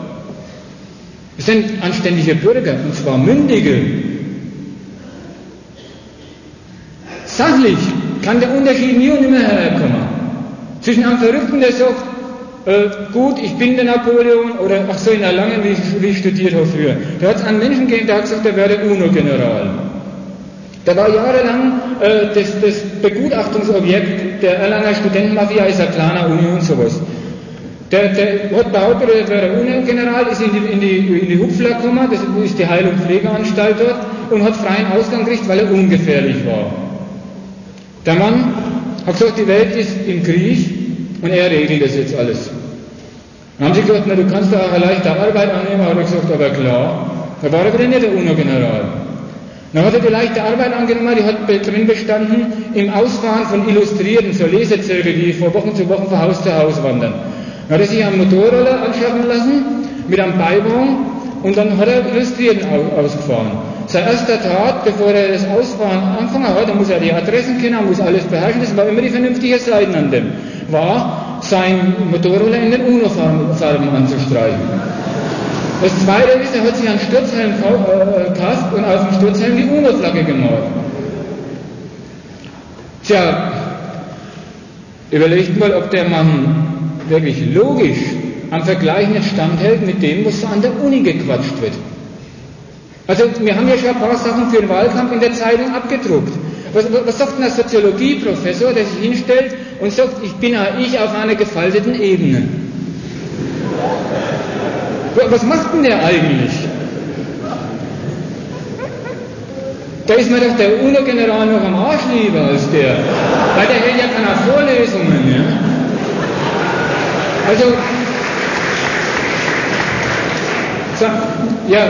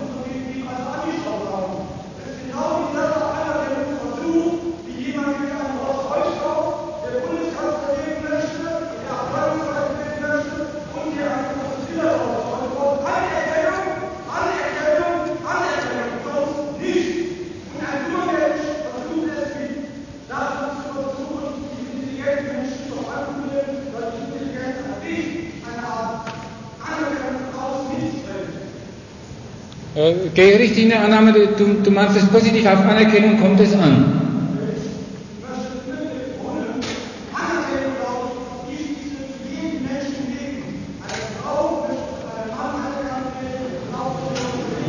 Habe ich andere Erfahrungen. Die möchten was anderes.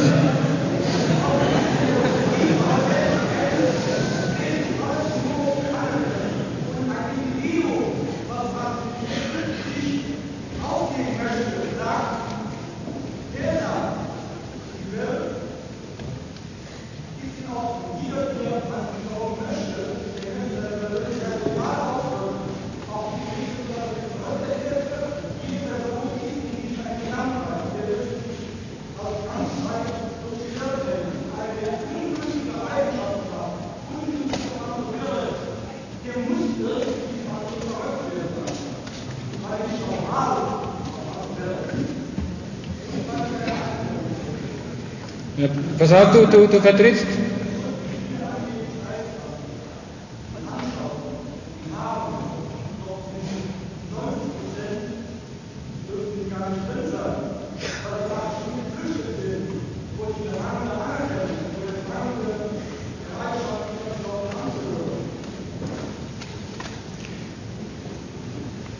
Das, das war jetzt ein Red im Namen einer psychologischen Kategorie, nämlich die der Anerkennung.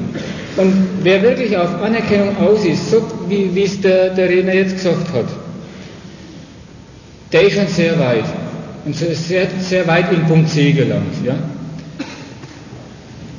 Der sagt, alle Unkosten, die ich bei meinem wirklichen Leben habe, in allen Bereichen, wo ich mich betätige, alle Misserfolge, alle Formen des Scheiterns, die ich durchmache, sind kompensierbar und möchte ich deswegen auch kompensieren. Dadurch, dass ich trotzdem und dennoch, ja was denn kriege ich? Anerkennung. Diese Abstraktion ist die, die, die, das pur psychologisch herausgefilterte Zeug, mit dem sich ein Mensch verrückt macht. Wer seine eigenen Aktionen so weit von seinem Interesse abtrennt, dass er sagt, auf die Verwirklichung meiner Interessen kommt mir schon gar nicht an. Ich habe die Abstraktion des verwirklichten Interesses pur als Ziel, nämlich die Anerkennung als Mensch überhaupt. Der, der, der, der ist, hat schon halb am Klaps weg. Was verlangt er denn eigentlich von der Welt? Dass sie ihn nicht beurteilen soll. Er ver, ver, verlangt Verständnis jenseits dessen, was er tut. Entschuldige. Ja, ja. Ja, nachher.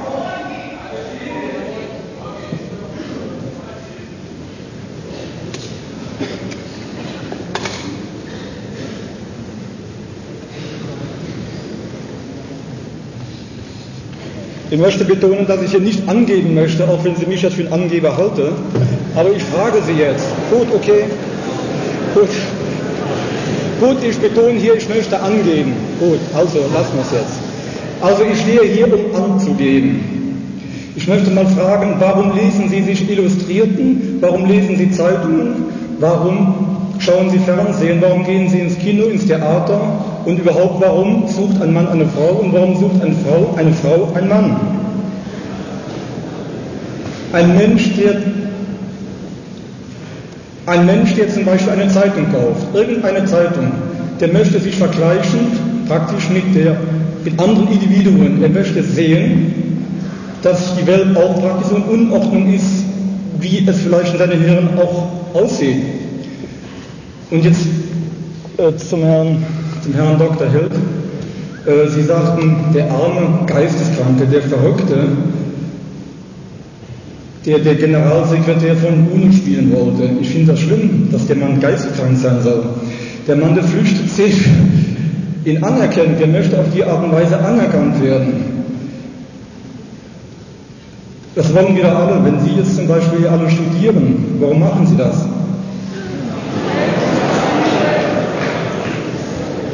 Und ich bin überzeugt davon, dass nicht sehr viele Studenten oder Akademiker nach Haag kommen auch später. Ich glaube eher, das sind die Menschen, die einsam leben und sie sagen, ich gehe lieber in die Klapsmühle oder zum Psychiater, damit ich übrigens irgendeinen habe. Ist ein Ersatz vielleicht für äh, Saufen, für Heroin oder für sich selber umzubringen. Das sind immerhin 200.000 jährlich nur in der kleinen Bundesrepublik Deutschland, bedenkt äh, mal die Größen anderer Länder, die es versuchen. Und vielleicht klingt das mehrfache, die es schon überlegt haben sind die Leute jetzt geisteskrank? Wenn ich Psychiater wäre, ich wäre froh, wenn es so viele Geisteskranke gäbe, dann könnte ich äh, eine Menge Geld verdienen. Ja. Äh, ich glaube, wenn ich Psychiater wäre und jemand kommt zu mir rein und der ist auch vielleicht gesund, ich werde ihm nie im Kopf zu sagen, Sie sind gesund, mein Lieber, gehen Sie raus. Ich würde versuchen, die Langzeit zu behandeln, weil er überhaupt schon zu mir gekommen ist. Und du schaust darauf, dass er mich anerkannt hat als Kraft, die ihm helfen kann. Und jetzt noch nur zu dem Motorradfahrer. Ich frage alle Frauen hier zum Beispiel, nachher fangen die Männer an, das heißt immer sehr geehrte Damen und Herren, wenn Sie eine Persönlichkeit zum Beispiel sehen, in der Illustrierte oder in der Zeitung oder im Kino, die Sie beeindruckt, weil der Mann ein dufter Typ ist zum Beispiel, oder die Frau ist so, wie Sie auch gerne sein möchten, dann werden Sie sich auch die Attribute dieser Leute sich selber aneignen wollen. Warum zum Beispiel kauft sich ein Mann, versucht immer wieder ein größeres Auto zu kaufen? Ja, warum versucht er das? Zuerst zweitürig, dann viertürig, dann muss es größer sein, noch größer. Und dann macht er vielleicht, weil die Frau wünscht, weil die Frau sagt, du Pfeife, warum kannst du dir kein Mercedes kaufen? Du bist ja so ein toller Mann, du Flasche, warum kaufst du denn kein Mercedes? Du wirst eh mit Verwirrung fahren. Der Nachbar so und so, der hat eins. Die Leute wollen anerkannt werden, die Männer mit dem Streben, dass sie ihrer Frau gefallen, versuchen alles zu erreichen, was die Frau letztendlich wünscht. Und die Frauen versuchen auf ihre Art und Weise alles zu erreichen, was der Mann wünscht. Also mit, mit, äh, mit schiefem Blick immer, welche könnte die, diese Frau, die wird sich schon meinem Mann gefallen, und jetzt versuche ich ihr natürlich nachzumachen. Und der Motorradfahrer zum Beispiel, dieser arme Geisteskranke, was hat er gewollt? Der war einsam, der wollte halt ein bisschen anerkannt werden. Ist das so unnormal? Ist denn dieser Mensch jetzt geisteskrank? Sie machen das mit ihrer Intelligenz. Sie studieren, das ist schon Anerkennung genug. Jeden Menschen, den Sie ins Gesicht sagen, der nicht studiert hat, sagt, mein Gott, das ist ein intelligenter Mensch. Ja, das, Das sagen Sie ach, meine liebe Frau, aber es ist doch so. Oder sind Sie lieber auf der Sonderschule? Ja. Bist, du bist, du Psychiater, weil du das, die Einzelheiten so weißt über diese speziellen Macken von, von, Thera von äh, irgendwelchen Klienten?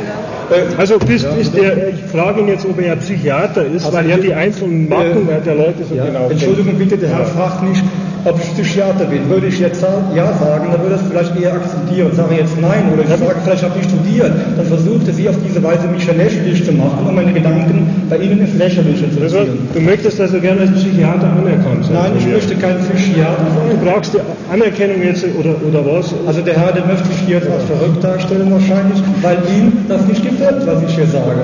Also wenn jetzt, wenn jetzt wenn jetzt, das ist die typische Art. Wenn ja, sag, sag sprich doch einmal damit raus, ja. wer du bist oder was du, was du eigentlich willst jetzt. Also gut, ich will, ich will praktisch äh, den Versuch machen zu erklären, dass sich jeder Mensch im Grunde genommen vom Urgrunde her sich nach Anerkennung sieht. Ja, was, was machst du denn?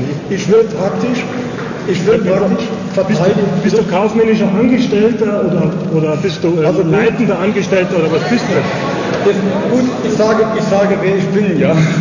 Ich mache jetzt genau das, was diese Herr diese, diese abstrakte Herummoralisieren, äh, da verstehst du, was der Psychiater alles machen sag, sollte und wie er helfen sollte. So du musst du sagen, was willst du damit? Dann sage ich schon letzten Satz noch. Ich sage nur einen Satz noch, dass hier das alles ein bisschen unter Gesichtspunkt der sehnsüchtige Wunsch des einzelnen Individuums nach Anerkennung ist. Das ist das. Gut. Gut, ich erledige das schnell, schnell was, was das Argument dagegen ist. Äh, hier ist die psychologische Interpretation von dem, was Leute tatsächlich tun und treiben, unter Berufung auf das, was sie tun und treiben, angeboten worden. Also, während bei uns in Punkt C der Übergang zur Verrücktheit stattfindet, Nämlich dann, wenn die Leute, wenn, sie, wenn alles gescheitert ist, was sie, was sie in diesen Punkten angestellt haben, dann fangen sie an und sagen, jetzt bin ich überhaupt auf Verständnis und Anerkennung als den letzten Rest, den ich mir in dieser Welt, die doch wohl mein Mittel zu sein hat, und zwar meins als ich, besonderes Ich, angewiesen. Diese, diese tatsächlich vorgenommene Selbstinterpretation wird hier psychologisch umgedreht und zur Erklärung all dessen, was Leute überhaupt machen. Das ist natürlich eine Gefahr, die wir uns mit dem, mit dem Referat überhaupt eingehandelt haben. Denn hier wird die Welt erklärt, sondern der Umgang von Leuten, die sich entschlossen haben, in dieser Welt zurechtzukommen und nichts mehr gegen sie zu haben oder eben nichts gegen sie zu haben. Was die alle umtreibt, ist was ganz anderes vom Gegenstand her.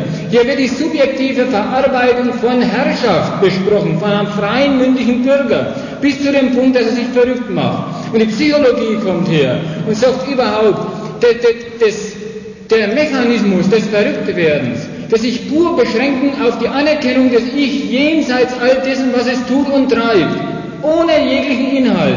Das war überhaupt das Treibende am Menschen und so wäre zu sehen und zu erklären. Das ist jetzt erst einmal zum Fehler.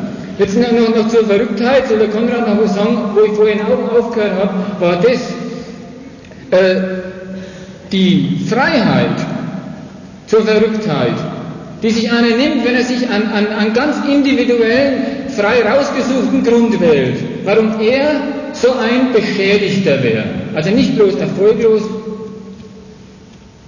unfähig, sondern auch gleich beschädigt. Die Freiheit, die, die sich einer nimmt. Das ist das, das hinterletzte Relikt der ganzen bürgerlichen Freiheit, das übrig bleibt. Wenn ein Mensch sein Scheitern ganz ernst nimmt und zwar, indem er sein unterstreicht. Indem er nicht sagt, man hat mir Folgendes angetan, vorenthalten, da gibt es Gründe in der Welt dafür. Sondern es ist immer mein Scheitern.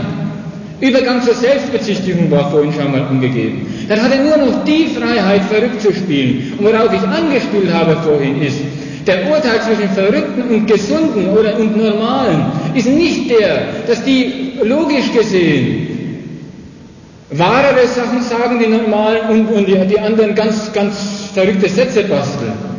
Sondern der muss woanders liegen. Und darüber ist nur erst einmal eins zu bemerken.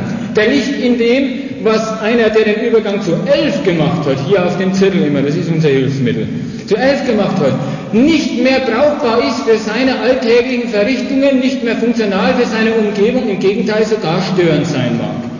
Es ist kein logischer Unterschied zwischen dem, was ich als Soziologieprofessor vorgeführt habe und dem, was ein, ein, ein, ein Neurotiker oder sowas beim Psychoanalytiker über sich erzählt. Der logische Unterschied ist partout nicht auszumachen. Aber es ist ein funktionaler, ein praktischer Unterschied, wie sich die Leute in der Welt aufführen, festzustellen. Und deswegen hast du auch das Ideal und nicht die Praxis oder die, die Realisierung. Das Ideal des Psychologen, er wäre Hilfe für Brauchbarkeit. Was aber herauskommt, ist nur psychologisch denkend und denkende und handelnde Individuen. Das war die Behauptung. Aber erzählen wir.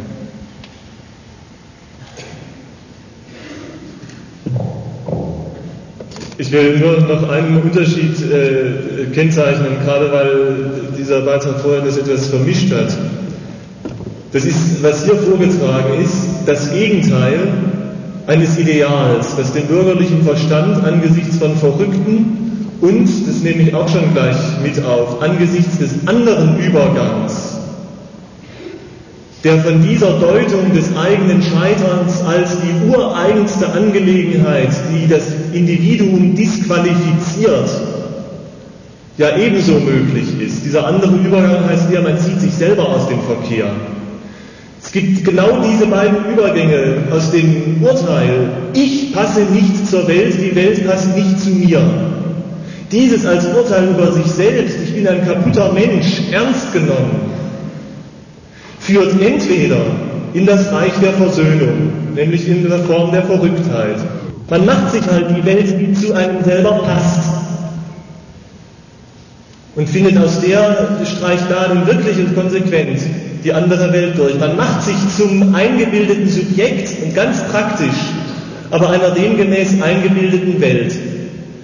Oder man macht aus diesem Urteilsspruch, den man über sich gefällt hat, ich und die Welt, wir passen nicht zusammen, eine Verurteilung der eigenen Person und zieht sich selber aus dem Verkehr. Beiden Sorten, den letzten Übergang vom bürgerlichen Ich dahin zu machen, dass man mit der Welt, an der man immer zum Scheitern dennoch irgendwie zu, in, zu Rande kommt. Das sind Anstrengungen der Freiheit, sich gegen diese Welt zu behaupten. Beiden Übergängen begegnet der bürgerliche Verstand mit Verständnis.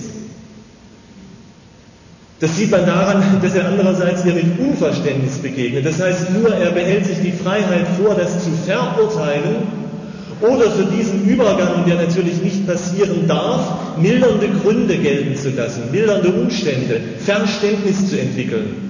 Dann kommen Sachen raus, wie die eben hier auch angedeutete von dem Zwischenredner. Äh, der arme Bursche kann letztendlich nicht anders. Es ist doch eine richtige, wahre Sehnsucht, die ihn umtreibt und die Welt treibt ins Unglück. Das ist die Aussage hier nicht, sondern genau das Gegenteil. Aber da muss man aufpassen. Die, das Urteil, das hier über das Individuum gefällt ist, heißt, er macht sämtliche Anstrengungen, die die bürgerliche Gesellschaft bisher erfunden hat, um mit der Herrschaft zurechtzukommen. Und darin ist die Erklärung, wie er zu solchen letzten Übergängen kommt, auch zugleich die Kritik an der Person. Immerzu sich die Herrschaft, der er unterliegt, deren Konsequenzen er in sein ureigenstes äh, Menschheitsproblem übersetzt, äh, in sein Scheitern. Diese Anstrengung ist damit natürlich kritisiert. Es ist nichts verkehrter als für solche Menschen, die diesen Übergang veranstalten. Und der ist wirklich eine Anstalt, die die Freiheit des Individuums trifft. Denen mit Verständnis zu begegnen, weil das ja nur heißt, du hast schon Recht. Darin hat gerade überhaupt niemand Recht. Und zwar vom ersten Spruch angefangen. Von, der, von dem ersten Element moralischer Haltung.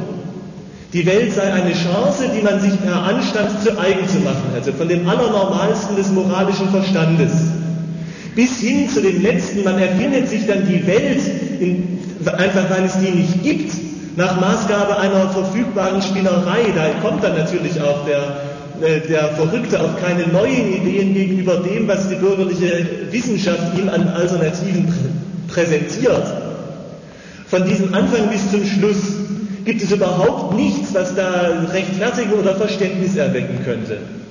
Denn alles sind die Formen, in denen die Individuen, um es mal so rum auszudrücken, ne, wieder im Sinne des, also vom Staat her das auszudrücken, das sind genau die Formen, 1 bis 11 oder 12 oder wie es hier gab, inklusive Selbstmord, diese Variante, in denen bürgerliche Individuen sich mit der Herrschaft, die ihnen begegnet, einverstanden erklären, so als wäre es keine, so als wären alle Schwierigkeiten, die die Herrschaft ihnen bereitet, ihr ureigenstes Problem und dadurch diese Herrschaft demokratisch aufrechterhalten.